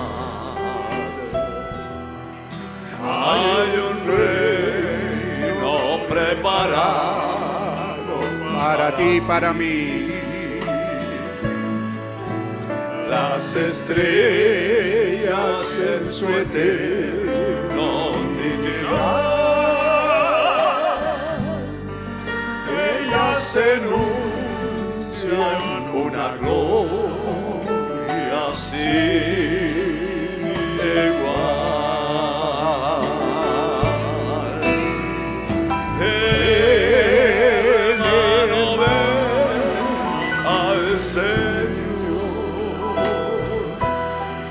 Puede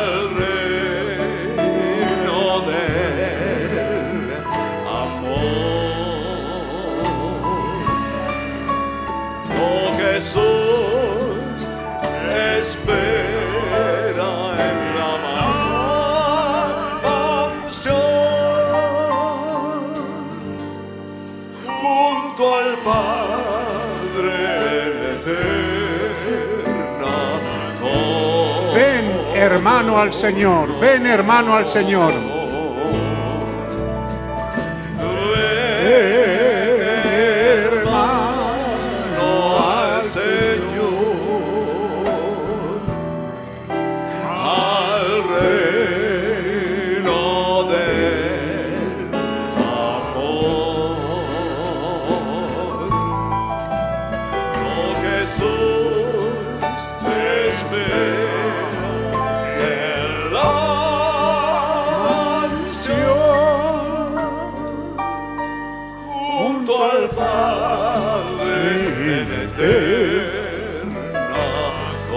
Cambiémoslo otra vez. Ven, hermano, ven.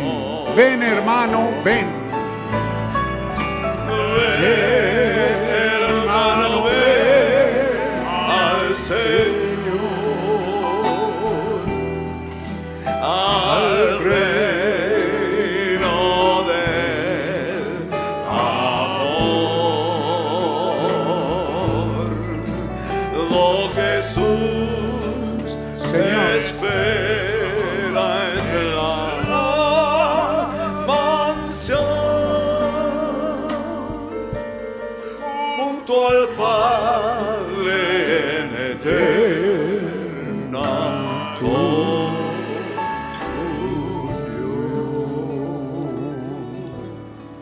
Gracias, Señor. Bendito es tu nombre. Tomen asiento, hermano. es tan maravilloso y bueno que yo a veces trato de no aparentar humildad, pero me cuesta aceptar algunas cosas, así que, y pareciera que es eso. Pero sí debemos de agradecer a los 118 conexiones en Facebook, en Live Stream hubieron 8, YouTube 142, Zoom 26, un total de 294 conexiones. ¿Recibimos los saludos? Verónica Bautista, saludos fraternales, mis amados hermanos. Dios les bendiga ricamente en este día. Un gran chalón desde Lima, Perú. Cristina Cantero Valiente, chalón hermano, saludos desde Paraguay. Familia Valiente Cantero, muchos lo conocen. Dios bendiga a esta familia. Olga Edith Pérez desde El Salvador. Dios bendiga hermanos de Chile, la novia de Jesucristo. Rebeca López, Dios le bendiga, saludos de Puerto Natales. René Palma, Dios los bendiga, mis hermanos, saludos desde Kentucky. Gloria a Dios. USA, amén, desde Kentucky. Bueno, el nombre es medio chileno así, pero, pero de todas maneras viene de Kentucky. No sé si tiene que ver algo con el hermano Palma, pero parece que no, pero parece que sí se conocen, no sé. Jovita Campos, Chalón, hijos, un saludo desde México, Saltillo, Coahuila, Dios los bendiga. Denny Bonilla, Dios les bendiga, hermanos, son de gran bendición para nosotros aquí en Italia. Saludo con todo el corazón. De Italia, hermano, gloria a Dios. Amén. Cristina Molina, Dios les bendiga, mis amados hermanos. Estoy siendo muy bendecida. Les saludo desde Argentina.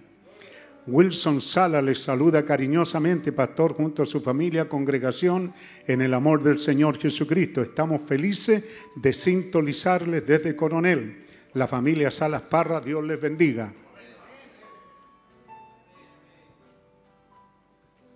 ¿No?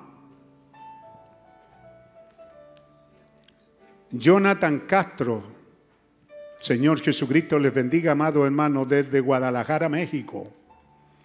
Lupita de Olivera, Dios les bendiga grandemente, tabernáculo de oración. Saludos desde Matamoro, Tamaulipa, México. Ahí tenía yo un gran amigo en ese lugar. Los índigos dicen que hay refresco a la salida para que no se vayan así y los que quieran darse la mano. Acuérdese que debe de mantener su mascarilla, debe de lavarse las manos cuando saluda a los hermanos o antes, como quiera. Pero todo eso, para guardar el orden de aquí, están. Amén. Ahora, si usted no quiere, no lo haga, pero acuérdese que no podemos mentirle si vienen y dicen, ¿usan mascarilla? Sí. ¿Se lavaron las manos? Sí. ¿Se las desinfectaron? Sí. ¿Mantuvieron la distancia? Sí. Así que podemos conversar así a dos metros de distancia podemos vernos y decirnos aquello tan repetido pero tan bueno. Te extrañé, hermano. ¿Cierto? Qué alegría verte, porque te extraño. Siempre esta palabra te extrañé sonaba como acusación, ¿verdad? Como diciéndote, ¿por qué no habías venido?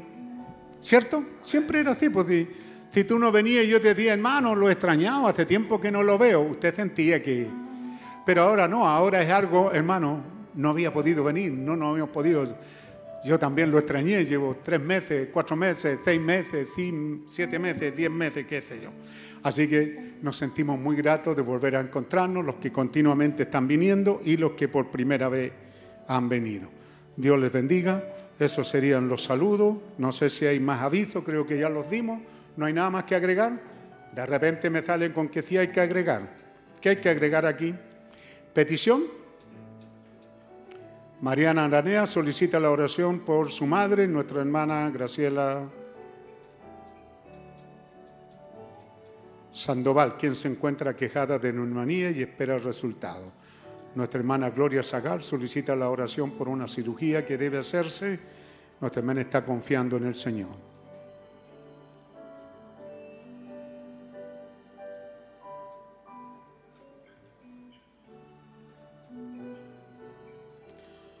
Bien, nuestro hermano Muñoz está coordinando eso. Yo estoy esperando que de alguna manera toda la iglesia esté, ustedes que están aquí, los que nos están sintonizando, que se acuerden que tenemos cuatro ancianos que están haciendo una labor muy buena para mí, porque yo no me estoy sintiendo de muy buen ánimo para hacer muchas cosas en la iglesia. Así que ellos están haciendo de guardia y de protección, muchas entrevistas en su, fase, en su fase A, ellos la están atendiendo y si ellos ven de que sí deberían de venir con el pastor, entonces ellos están haciendo ese trabajo. Son el hermano, el viejito Luis Cornejo, ¿cierto? Uno de los más viejitos que tenemos aquí, el hermano Abel Quipayán, son los más viejos. Ellos están desde el principio conmigo, están haciendo una labor tremendo de atenderlos a ustedes aquí y a todos. Nuestro hermano Rolando y el hermano José Belli. Rolando Escobar y José Belli son los cuatro ancianos, ¿cierto?, que están haciendo la labor de pastores en esta iglesia. ¿Le queda claro? No se le queme la boca. Ellos son ancianos pastores en esta iglesia. Tenemos más ancianos, pero ellos están haciendo ancianos pastores. No con un llamamiento a predicar, porque estamos orando que Dios nos dé un joven predicador, ¿cierto? Y no un viejo predicador, porque para viejo me tienen a mí. ¿ah? Así que estamos orando para que Dios sea moviéndonos en esa dirección. Y eso de orando, eso de orando es Hechos 13. ¿Cuál es la cita? Dígalo más fuerte. Hechos 13. Ellos estaban orando, ayunando y el Espíritu Santo dijo, apártenme a Pablo y a Bernabé para la obra para la cual los he llamado. Yo creo que Dios puede darnos algo más si Él quiere. Si no, está en sus manos. Por lo menos yo tengo la voluntad de ponerme en esa, en esa puntuación. Pero estos cuatro ancianos están haciendo el trabajo que yo ya no estoy haciendo. Así que que Dios les bendiga, que Dios les guarde. Padre bondadoso, delante de tu presencia y en el nombre del Señor Jesucristo, hemos orado por las necesidades de la iglesia, Señor, pero sí el hermano nos recuerda aquí que hay nombres, Señor, nuestra hermana, por nuestra hermana Graciela Sandoval, por nuestra hermana Gloria Zagal, y por esas peticiones las demás acciones de gracia lleguen a tu presencia y los avisos de las cosas que estamos en camino por hacer. También oramos por todos estos que nos sintonizaron, 294 conexiones en el momento, y oramos que ellos sean más que ricamente bendecidos, que tu palabra haga vida en sus corazones. Te damos las gracias, pedimos tu bendición y bendice ese refrigerio que vamos a tomar a la salida en el bendito nombre del Señor Jesucristo. Amén. Amén. Gloria a Dios. Los niños pueden salir, pueden ir a pedir su refrigerio allá. Pueden salir los niños, que Dios les bendiga, disfruten un poco de este recinto antes de irse a casa. Así que Dios bendiga. Sí, traigan la ofrenda primero, esto está bueno. Ellos son los que recolectan la ofrenda en los altares familiares, ¿verdad? Amén. Ahora sí, mi hermano, Dios le bendiga, mi hermano. Señor Jesús, tú eres mi pastor. Y a tus cuidados yo vivo tan feliz. Yo te conozco. ¿No es maravilloso eso? Conocerlo a Él. pacientemente llamándome al redil.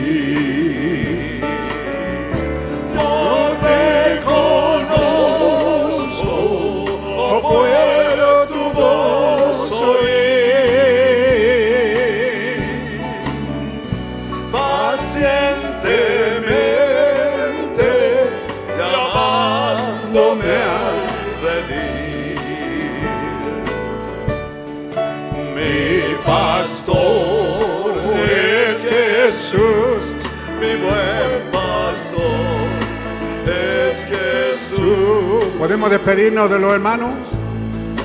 Mi pastor es Jesús, mi buen pastor es Jesús.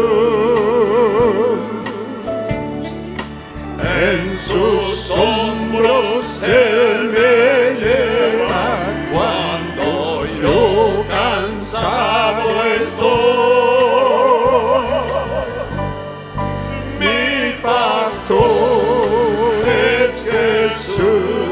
mi buen pastor. La senda está colmada.